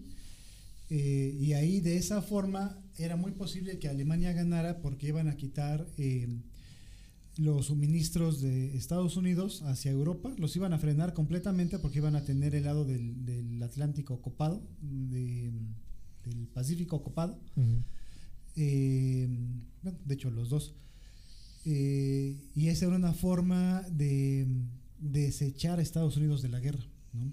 Pero no se dio. Pero fíjense, No se dio y por eso vino el Se- ataque, ¿no? De, de se- hundir el se barco. contraponen, petrolero. sí. La idea, la- hay muchas versiones. Ahí se supone que el, el potrero del llano eh, fue hundido, hay quien dice, por submarinos estadounidenses para obligar a México a que reaccionara y se uniera. Pues hay- a- hay- Una teoría de la conspiración como lo que está pasando con Polonia. hay santo y seña del submarino alemán. Sí, bueno, pero no vas a... a- eh, eh, o sea, es, es sencillo hacer pensar una cosa por otra. Digo, y, y los alemanes pudieron haberlo este, desmentido. Sí, los alemanes nunca eh, dijeron ni que sí ni que no, pero sí había muchos U-boats eh, en ese lado precisamente frenando los insumos Y, y- y americanos. luego hundes el segundo.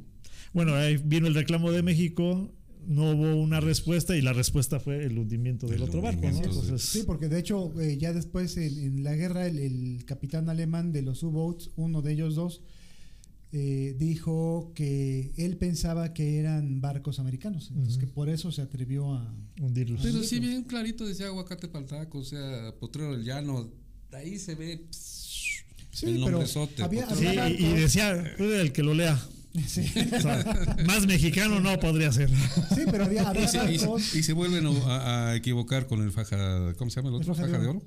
Sí, Ah, pero había, había barcos que estaban pintados como si fueran de la Cruz Roja y llevaban insumos. Entonces, ahí los alemanes, no estoy defendiendo a los alemanes, pero los alemanes reaccionaron porque volaban sobre ellos y veían que no eran doctores, estaban llevando tanques, eh, muchas Sí, todos cosas. los insumos para la y guerra. entonces le decían al U-Boat, pues ahí está, es tuyo, y lo tronaban. ¿no? Dice, dice, no estoy defendiendo a los alemanes. Para mí, que él era de los que decían, Alemania, Alemania. Sí, bueno, sí, mi sí, abuelo sí. fue alemán, él se vino para acá en esos tiempos, entonces, eh, eh, pues, ¿qué te puedo yo decir, no? Pero el, el problema es eh, básicamente que, pues, todo esto pasa, se, dele- se declara la guerra en mayo del 42 y se definen hasta el 44, 44, a- a compadre. decir, eh, Ah, no, pero espérate. Pero es que, es que este hombre, el presidente, ¿cómo se llamaba en ese Espérenme, tiempo? espérenme, espérenme. Paren las prensas. Prensas. Vámonos a corte. Ah, bueno. En, en un momento. En un momento regresamos. Vuelo y estilo.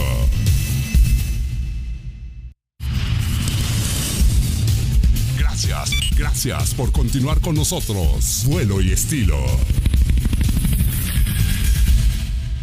Bueno, ya estamos, ya estamos aquí de regreso. Son las 7 con 18 de la tarde. Nuestras redes sociales, recuerden, en Facebook, Vuelo y Estilo, en Instagram, Vuelo y Estilo MX, Twitter, Vuelo y Estilo, y en Spotify, Vuelo y Estilo.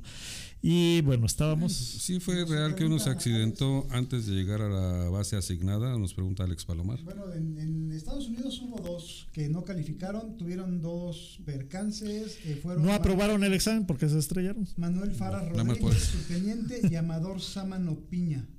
Pero eh, bueno, debemos recordar que mm, los pilotos eh, eran 30 y ellos eran ya militares, o sea, ya eran Sí. pilotos graduados militares. El resto del personal podía ser o no militar, eran No, pues voluntarios. llegó, llegó mucha gente como voluntaria. Eh, De hecho, hubo un- una Hubo un convocatoria. exceso. Hubo un exceso eh, Yo creo que los militares no querían ir a. no, de hecho, la los- verdad. los, los eran- militares. Espérame, ¿cuánto era? el ejército eran 38 mil hombres, algo así, se componía Sí, en ese tiempo el ejército. pero y que no hayan conseguido, bueno, fueron cuántos, 296, 298 No, en total. 300, siempre Fueron 300. 300. Fueron Bueno, 300 más uno. Ok.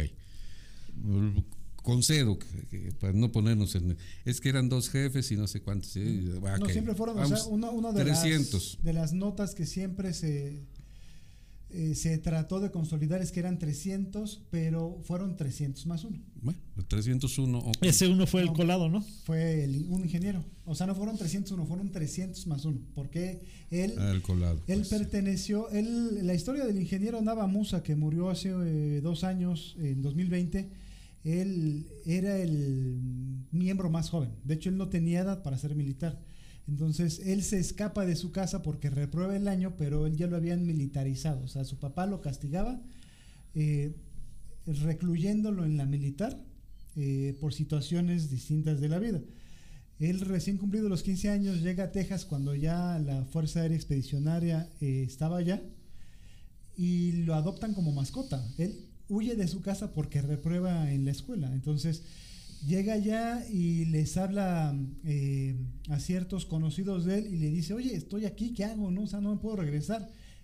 Y, lo esconde el personal del escuadrón hasta que se da cuenta el, el coronel eh, Cárdenas y efectivamente lo adoptan como mascota, pero él no tiene edad para ser eh, personal y mucho menos ir a la guerra con 15 años. Entonces le dan el grado de cabo eh, y efectivamente se va con ellos a, las Filipinas eh, como cabo, pero eh, él no completa, vamos, toda la tramitología militar oficial. Él la tenía por fuera, por escuelas militarizadas en México. Es curioso porque él siempre defendió el 201 y siempre tuvo muchos problemas con, con la gente que no era de FAM militar, porque eh, él siempre quiso que hicieran monumentos, que los recordaran. Era una persona muy, muy fina. Yo platiqué un par de veces con el ingeniero, que en paz descanse. Y digo, para terminar la historia del ingeniero rápido, él se va de la Fuerza Aérea Expedicionaria Mexicana y es reclutado en Estados Unidos. Y pelea en dos guerras, en la de Corea y en la de Vietnam. Hassett. Lo hieren y es uno de los pocos mexicanos que participó en la, bueno, en, en la Segunda Guerra Mundial, participa en las dos que siguen y tiene un corazón púrpura, ¿no? Y él regresa eh, como veterano, no de México, no reconocido como veterano de, de México, sino es reconocido como veterano de, de Estados Unidos, pero se da cuenta y le da tristeza de cómo tratan el Escuadrón 201. Entonces rompe las ligas y, y él siempre luchó porque fuera reconocido, pero hasta la fecha pues sigue Sigue igual. Hay una Igual. historia ahí que igual la podemos dejar para el cierre, de por qué nunca se le dio el reconocimiento al Escuadrón 201 aquí en México. Es que sí lo tiene. El problema es que, eh, mira, eh, esa, esa, esa historia es, es muy larga. Entonces, mucha gente luchó para que esa historia estuviera en los libros de texto, pero nunca se logró. Y ahora, como quieren sacar de los libros de texto muchas cosas que realmente son de formación y son para alabar a quien sí se lo merece y no estúpidos, eh, el Escuadrón 201 va a terminar por ser olvidado. ¿no? Al día de hoy quedan cinco ya- personas ya muy grandes. eh, Pues todos eh, ya centenarios. eh, sí, pero quedan Todos cinco nada más de los centenarios, 300. sí. Entonces, eh, Tristemente se han dejado de hacer las ceremonias por el COVID. Yo alguna vez publiqué un artículo de que en Inglaterra, incluso en Brasil, a sus veteranos que son de esta misma edad, no se les hace ceremonias obviamente por, por que puedan pescar una enfermedad, pero se va a sus casas y se les da publicidad. O sea, llega el comandante FAM eh, de otros países, o sea, el comandante de la FAB, por decirlo mejor, y le, le enmarcan un cuadro. Dice, ¿se acuerda de este cuadro? Usted voló este avión eh, y se lo dedicamos y se lo enmarcamos. ¿no? O sea, son ceremonias breves, pero que sirven para decirle a la gente a la gente que peleó por esos países, los respetamos y los recordamos, cosa que aquí no se hace. ¿no? Aquí cuando mucho el comandante FAM saca hoy felicitamos al tal personal que cumple años y es de la FAM. O sea, ahí, ¿no? Perdón, este, tantito, Henry. Eh, nos se queja, señor productor, se está quejando la gente, se congela la imagen. Ya lo reportamos. Ya ni siquiera está. Ni siquiera está no, pues ya ni productor tenemos. ya se fue. ¿verdad? Ya se fue.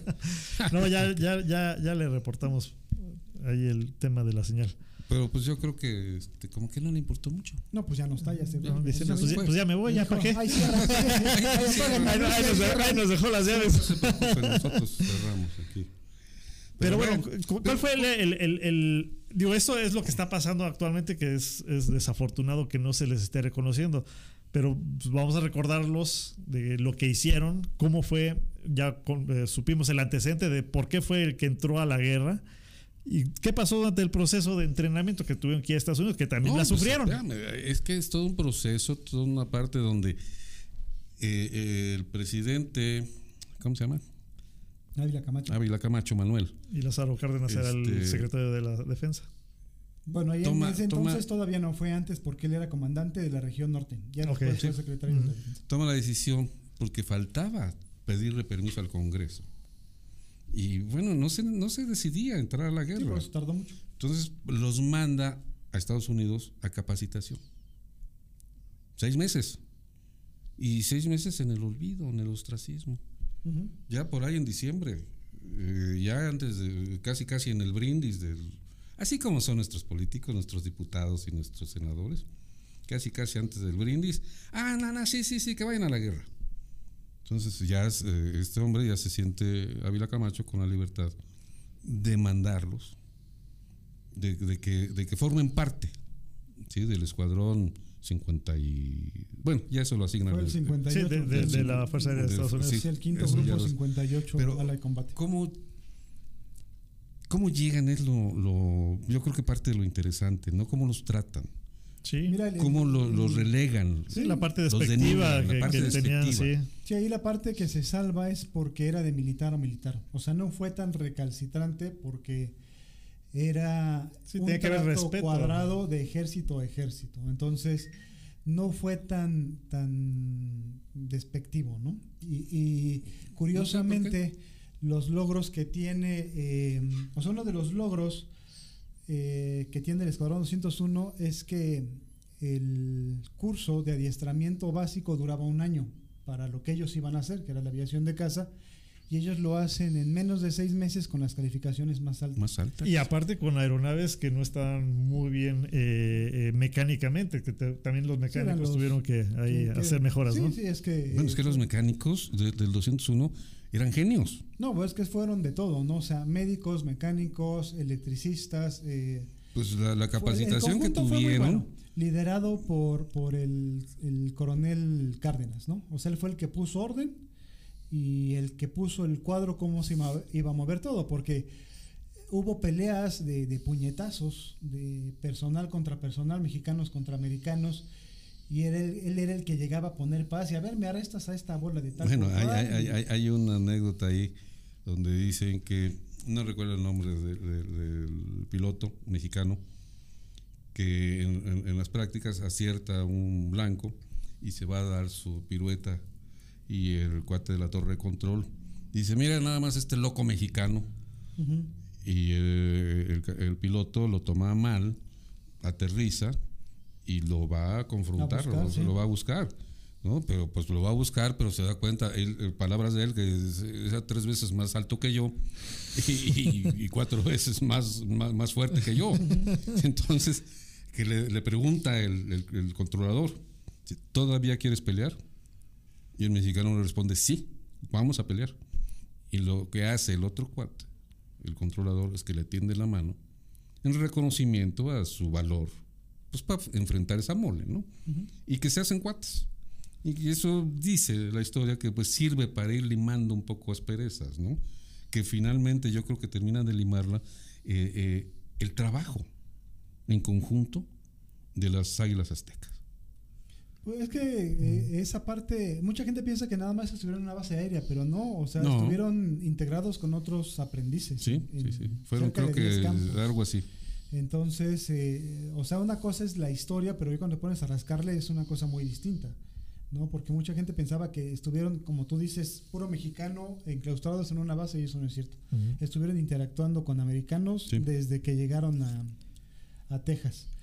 Entonces, eh, sí, y, se eso- daban, y se daban a entender como podían. no, no, no, había muchos Porque- pilotos que eran bilingües. Había pilotos que, Había que, pilotos que hecho, habían- habían hecho el curso de, especiali- Sí, de allá. especialidad. Pero allá. había muchos de ellos que no, si no mascaban bien el español, menos el inglés. Menos el. Sí, no, pero se tenían que dar a, a- a entender de, de alguna forma. Vamos, y y no es denigrarlos, es simplemente. Sí. Bueno, no había de- esa parte de, de la educación en México todavía, ¿no? Que Sí, pues, sí, sí, tener el idioma inglés. No, no, no. Y, y, eh, vamos a Va- comercial. Vamos al corte y ahorita regresamos para continuar con, con el tema del 201 y, Y- con lo que nos están preguntando. Sí. Vamos y regresamos. Pancho Pistolas. Yo no los conozco. En un momento regresamos. Vuelo y estilo.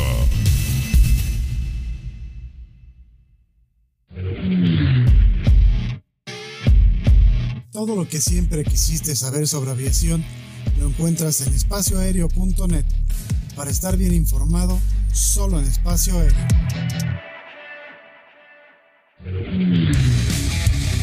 Media International Group te lleva a lo más recóndito en el mundo de la aviación.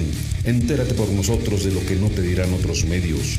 Encuéntranos en Facebook como Media International Group. Soy Jesús Núñez. Desde siempre me ha apasionado el fascinante mundo de la aviación. Acompáñenme a compartir con ustedes la experiencia única de volar.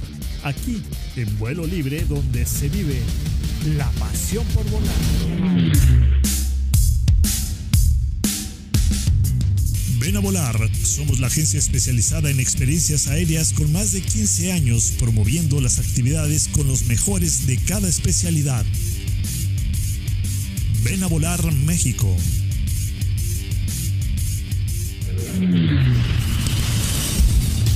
Gracias, gracias por continuar con nosotros. Vuelo y estilo. 7 con 31 de la noche. De la noche. de la noche. Esto es vuelo y estilo. Estamos transmitiendo en vivo desde la Ciudad de México a través de viveradio.mx.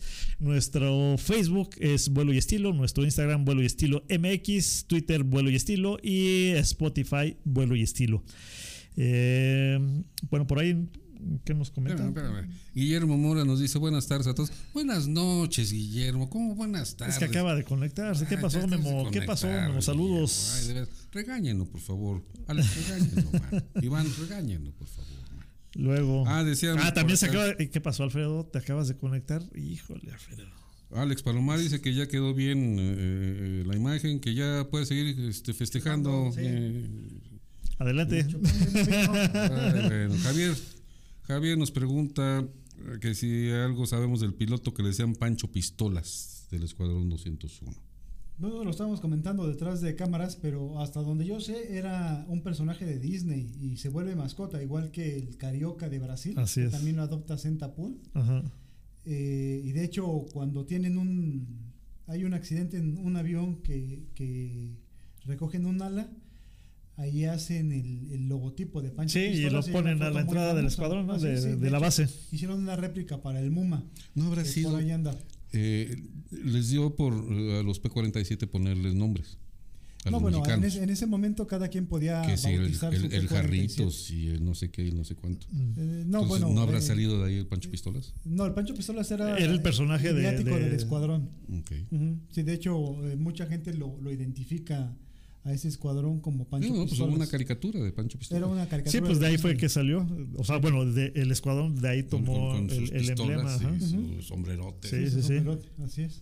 De ahí sale la, la película de los tres caballeros de, De los Disney. tres caballeros, sí, después. exactamente. Así es.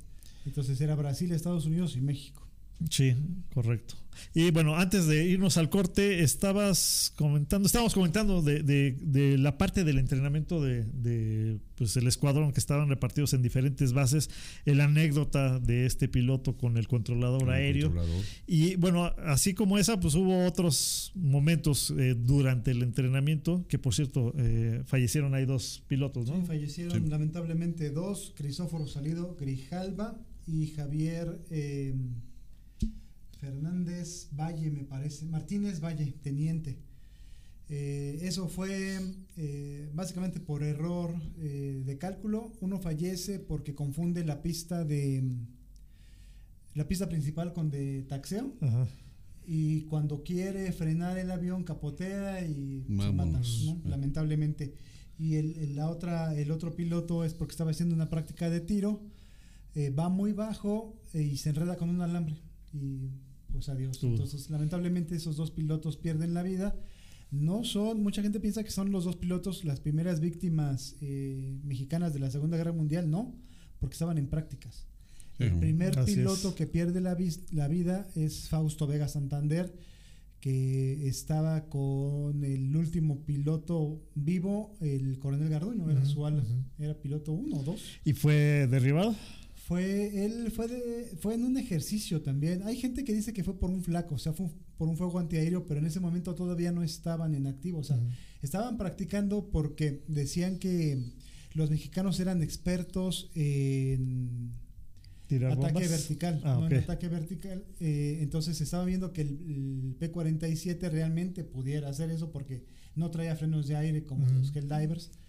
Entonces. Pues es que eh, mucha gente decía que cómo les daban los P-47, que eran aviones pesados, grandes, difíciles de, de manejar, sobre todo ellos- para novatos. No, no, no, no es que fueran para novatos, simplemente que venían del P-40 y tenían que hacer la transición a un avión completamente distinto. Entonces. Bueno, novatos Eh, en ese sentido, de, Sí, porque De- el P-40 del avión. era- de un era avión difícil. El de los, los Flying Tigers. Y en cuestión de maniobrabilidad, el P-40 no estaba tan Fíjese, hasta en eso. diferente. ¿Por qué les dan los P-47 y, y los norteamericanos se quedan con el Mustang, con el P-51? No, no, no, esos son frentes distintos. Eh, a los que iban a, a- por ejemplo, el P-51 no estuvo en ese frente. El P-51 se iba a Europa porque iba a competir contra los Mercedes 262, contra Focke Gulf 190. Sí, eran más contra rápido, los- era más rápido el 109, los P-51. Mercedes 109.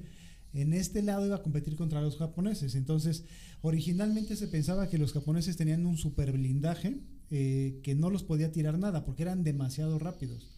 Entonces, la ventaja que tuvieron es que los, los aviones japoneses, la gran mayoría, no tenían una cabina blindada, entonces con el aire se caían. O sea, con un, un disparo certero matabas al piloto y desconectabas el motor.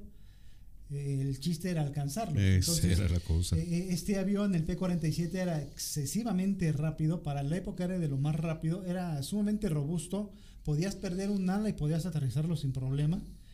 Y traía eh, quad guns, o sea, traía cuatro ametralladoras de cada lado Ujú. que tenían un punto de, de, eh, un punto óptico a 350 metros. Entonces eso quiere decir que lo que estuviera antes eh, de esa distancia le ibas a atinar. Sí, por eso, por eso los mandaban a bombardearlos.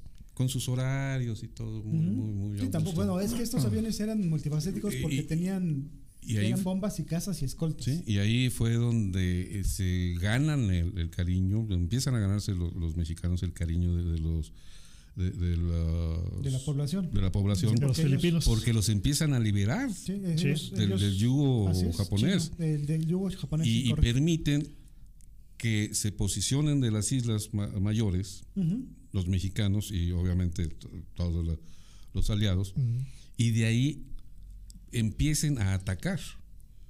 O sea, no era nada más este eh, defenderse de No, era era una posición estratégica. ya era una ¿no? posición No, de hecho estratégica. tienen en su bitácora tienen misiones de ataque y misiones de defensa.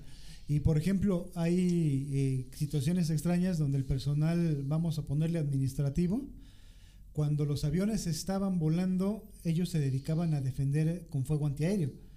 Y aparentemente hubo derribos, eso no está confirmado. Entonces, eh, O sea, no era de que te quedaras así, vamos a esperar que lleguen los aviones, no, los ponían a, a darle matraca Sí. a los aviones que iban a atacar las bases en lo que... Bueno, hay, hay, hay cifras ahí importantes aparentemente para, para de, de bajas generadas por el Escuadrón 201. Mira, el escuadrón 30,000. se supone Sí. que tuvo 95 misiones de combate, Ajá, 96. eh, un total de más de 1900 horas. Ujú. fueron 96. Fueron sí. 96 al final. No lo hagas enojar. son Perdón, 96.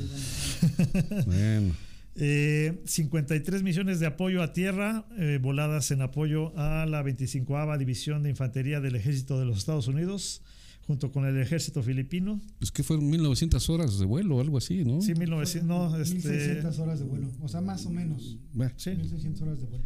digo, para tener el, el las dato que a mí me exactas. dan mis cuates del 201 era que eran 1900 horas. Pero bueno, está bien. Y dentro de los pilotos, bueno, se está esta incertidumbre, ¿no? De, de- de los que fallecieron ya estando en, en- en las- eh, en este Teatro del Pacífico, eh, cinco pilotos, dicen que tres por falta de combustible, o uno o dos, no sé, otro derribado y, y otro este, por lo, clima, lo comentábamos hace rato. Y de hecho se dio eh, aquí uno de los helicópteros que se acaba de caer, que salió, Por falta de combustible, eh, eso dice. Salió el señor Ebrard, Marcelo Ebrard, a decir que lo más probable es que haya sido por falta de combustible. No me cabe en la cabeza, vamos, pero ni la remota idea de que un militar, sea marino, sea de la fuerza que quieran, se suba y ah, alcanzamos a llegar con ese combustible. Chance y sí, chance y no. Bueno, pues vamos. Pues mira, quién sabe, No. porque ya también les pasó en otro momento hace, pues recién empezó el gobierno, este gobierno, eh, por la zona de Guanajuato, igual con unos helicópteros MI que tenían la- esa situación de que les restringían el, el tema El del combustible. combustible. Entonces, bueno, O sea, entonces sí puede ser, pero por no responsabilidad de los pilotos ni de la gente del equipo de vuelo, por responsabilidad de los miserables. Sí, bueno, pero aquí, bueno, no sabemos en este caso de- del 201. eh, Sí, ahí sí, volviendo al tema. estamos- todavía 201. hay incierto si fue a- de, de esa manera, ¿no? No, pero eso fue en traslados. Entonces, eh, ahí, eh, de acuerdo al- a lo que se manifiesta en varios libros, es eh, que el mal clima los, les jugó una mala pasada. De hecho, el capitán Pablo Luis eh, Rivas Martínez, él fue declarado missing in action. O sea, ya después en México, eh, después de dos años, un juez lo certifica muerto. Eh, en, en el momento pensaron que había sido, se había caído y lo habían atrapado los japoneses y era prisionero de guerra. Por eso es el Mission in Action, ¿no? Se desapareció Ok. en acción, pero nunca lo, lo Nunca apareció su cuerpo. De hecho, en el monumento que está aquí en Chapultepec, eh, hay cinco ataúdes, eh, bueno, cinco féretros eh, o cinco huecos, vamos a ponerle, donde se supone que están dedicados a los cinco pilotos que fallecieron, pero solo hay dos restos, ¿no? O sea, hay tres desaparecidos allá que no fueron recuperados. Fueron los tres eh, que desaparecieron en cuestión de traslados, porque ni siquiera eran misiones de combate ni de defensa. Estaban trasladándose de una base a otra, lo que dicen muchos autores. Entonces, eso de falta de combustible a mí me suena como que, compadre, lo que les comentaba, ¿no? O sea, voy a volar un Cessna de Oaxaca a Colima, eh, yo lo voy a volar, yo me certifico de que tenga combustible. Claro, Pero claro. allá en Filipinas el clima es muy malo.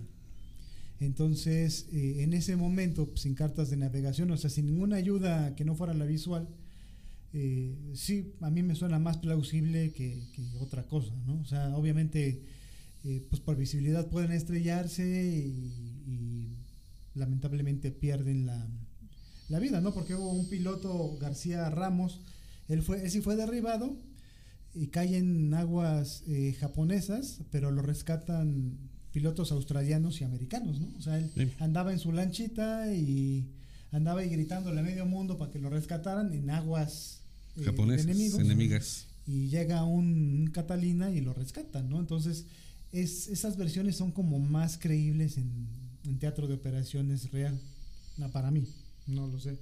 Sí, sí, definitivamente sí, pero vamos, hay tantas cosas como, como el que lo- la, lo- la historia que dice de los mecánicos que en cuanto aterrizaban los aviones y los pilotos se iban pues, a descansar, a relajarse porque venían de, la, de acción, se dedicaban a, ahora sí que a la hojalatería y pintura. Sí. ¿Por qué? Porque no llegaban este, sanos y salvos. Bueno, sanos y No llegaban salvos. íntegros. No llegaban íntegros. Sí. Sí, llegaban este, perforados Sí, sí, sí. por, por bala porque los recibían con, con Sí, metralla. o sea, no fue nada más dar un paseo como mucha gente piensa. O sea, sí tuvieron contacto con fuerzas No, enemigas. claro que sí. Y de hecho hay una, una anécdota que dice que salieron una escuadrilla de cuatro pecuas eh, y en esa salida acabaron con cerca de 30 tanques japoneses. Fíjate, apunta y ni siquiera el solito se entiende. No, no, no, es que son demasiados datos. O sea, son No, no, acabaríamos en no sé cuántos programas. libros y- No, hay tantas anécdotas que cada uno de ellos vivieron, no solo los pilotos, los mecánicos, los ingenieros, ahora el personal de armamento, todos. Sí, sí, Pero, pero ¿cómo es posible, historias. aunque eran este, cuatro escuadrones, sí eran cuatro escuadrones, ¿verdad? No, era, bueno, era un solo escuadrón. El 201. Entiendo era- que eran cuatro escuadrones que, que los, los norteamericanos Ah, así bueno, lo o sea, asignaron. eran cuatro escuadrones de cuatro. Tres americanos y uno mexicano. Este. ¿En qué me quedé? No sé. Y esa era la idea que Bueno, dijiste, eran Perdón, perdón, son los problemas de ansia que tiene. Eh, ¿Cómo llegaba esta gente y con el mismo avión que traía problemas de presión de aceite? ¿Por qué? Porque pues los habían tocado. No, aparte de esos problemas, esos, Sí. los Peco eran especialistas en problemas de aceite. Bueno, eh, al otro día volvían a la misma operación. Sí, es, que esos aviones eran, eran maravillosos. De hecho, por ejemplo, para, para citar algo muy, muy leve, eh, el motor que traía el Peco, el, el Great Cyclone R1820, eh, lo traían los B17. ¿no? Imagínate la potencia que tenía esa bestia, Imagínate. Pecua, que traía un motor de bombardero. ¿no? O sea, obviamente el B17 traía cuatro, pero este traía uno. No, pues para el O sea, tamaño de avión con ese motor, avión, pues, Sí, sí. Y aparte, Sí. eh, te digo que había aviones que llegaban con media ala y sin bronca, ¿eh? o sea, sin problema alguno. Entonces, lo que sí tenía era que, que tenía problemas de aceite y hay películas en blanco y negro en donde el piloto va aterrizando, no mexicano, pero va sacando la cabeza, ¿no? Así de todo el cristal está lleno de aceite y va sacando la cabeza para aterrizar. Por cierto, que hay, hay, hay- pilotos que del, del, del 101 que decían que llegaban, comían, descansaban y los ponían a ver películas de John Wayne, de todas de- las que estaban generando en el momento para levantar el ánimo. Sí, de claro. hecho, se supone que cuando está la de los Flying Tigers de John Wayne, es cuando les llega la noticia de que la guerra ya acabó. De que la guerra había acabado, cree, ¿no? sí. Hasta que llega Cárdenas, el, el coronel Cárdenas, y dice, pues sí, efectivamente, ya nos vamos. ¿no? Pues eh, ya se nos está terminando el tiempo. Ah. ¿Dónde puede conocer la gente más del Escuadrón 201? Pregúntenme. Bueno, pues escríbanle y pregúntenle.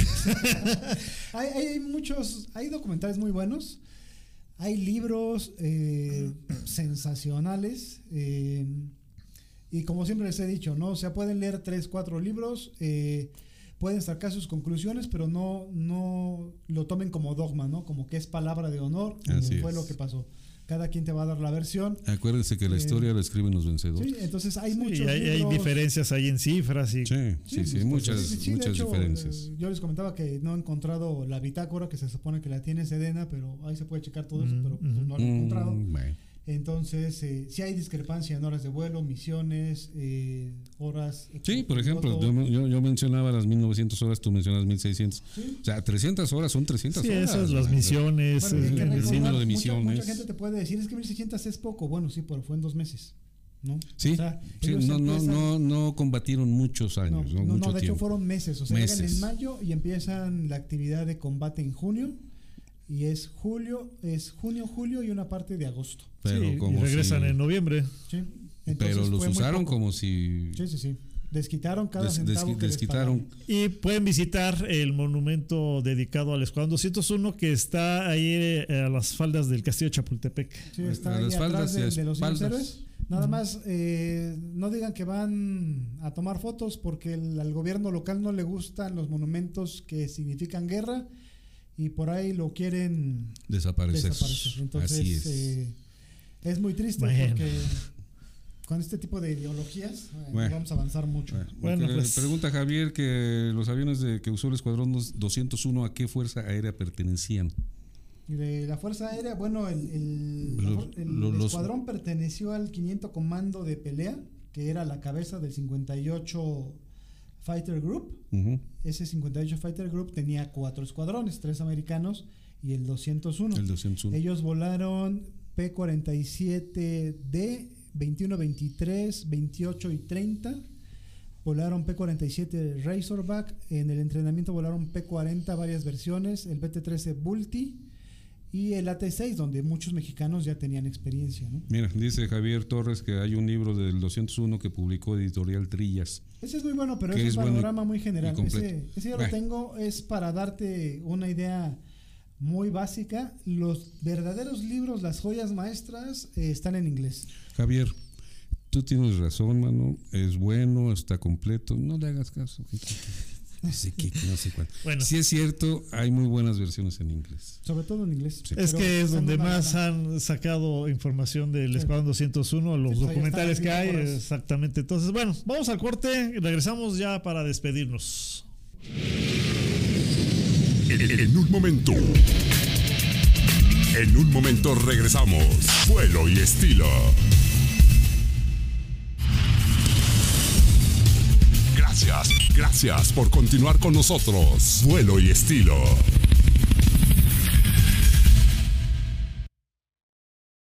Alex es salado. Ya. Como ven, pues ya estamos listos para irnos. Ahorita en el corte, guarda, entonces, ya, ya, vámonos ya. El, el productor ya hasta chamarra se puso. Sí, no, pues es que hace frío como, si, afuera, mira. como si se fuera, como si lo mereciera. Te digo que va a decir, ahí la pagan, nos vemos en una. Ahí están las llaves. ya. Bueno, el video de la semana, si nos hace favor de, de ponerlo, por favor, Mario. ahí está. Ahí estamos. Sí, sí nos están escuchando, sí, ¿verdad?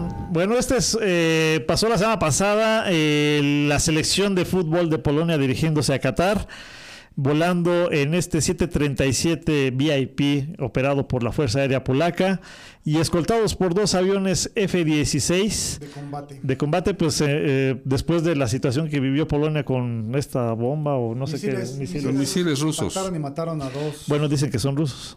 poloneses.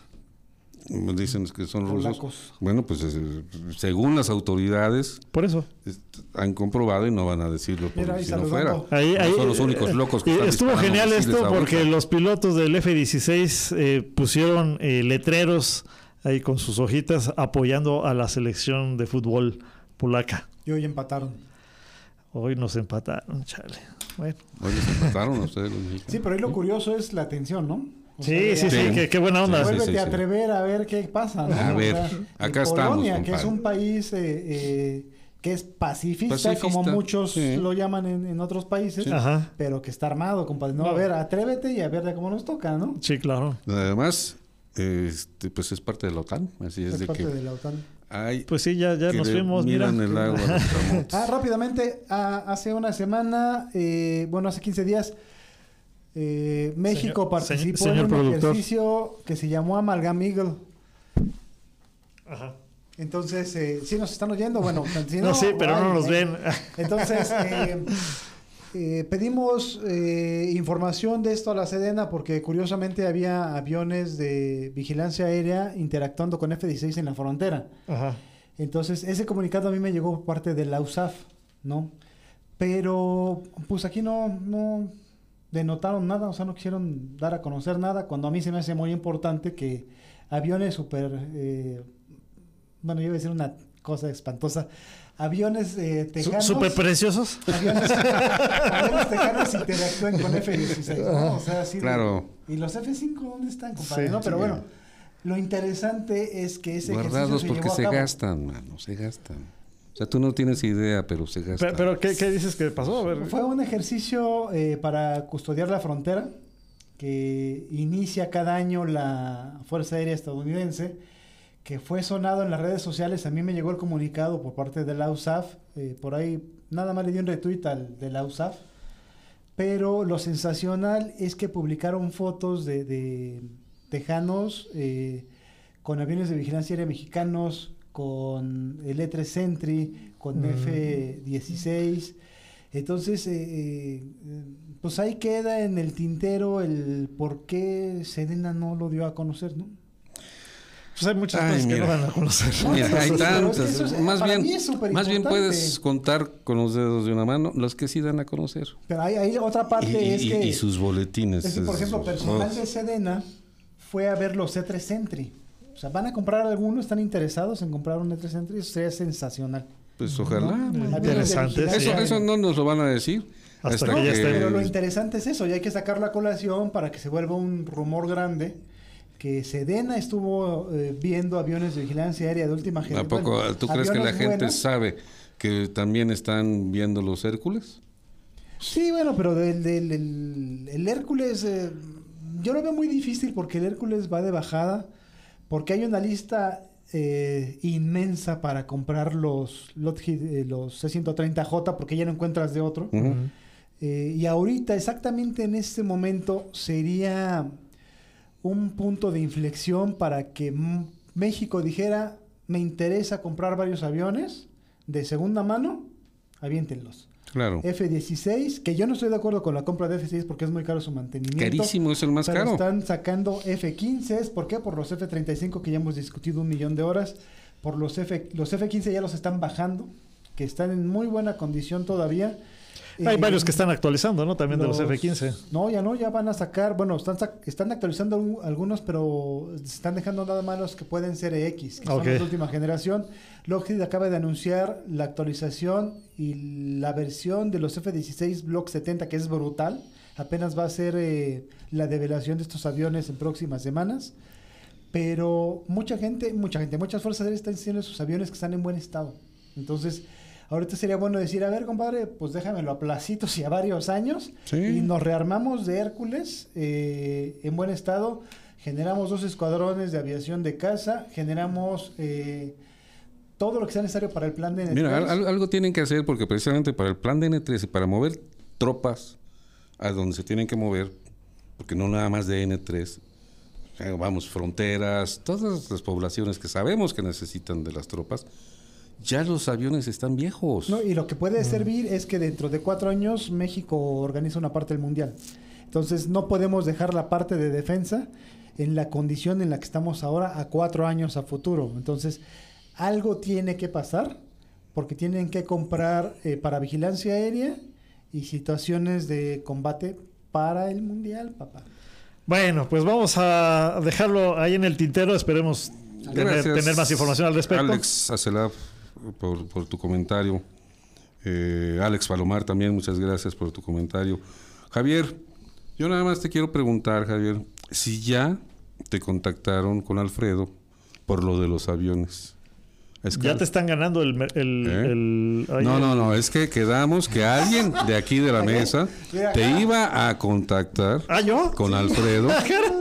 No, no, no, pues sí. bueno. Está bien, Javier, Eh, te contactamos. eh, El Digo, viejo soy yo, Dime, fíjate. dime si sí. Tiene- Bueno, Bueno. Alfredo, ya, ya, ya ahí te ponemos en contacto para que sepas.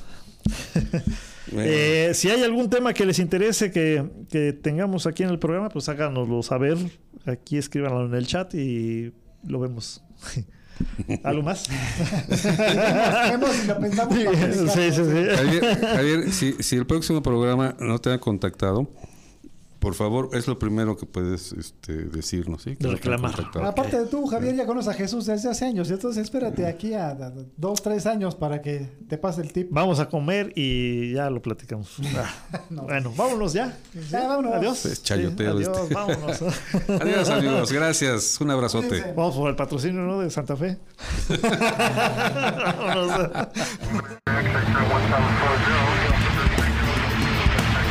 Esto fue Vuelo y Estilo. Aviación, turismo y estilo de vida.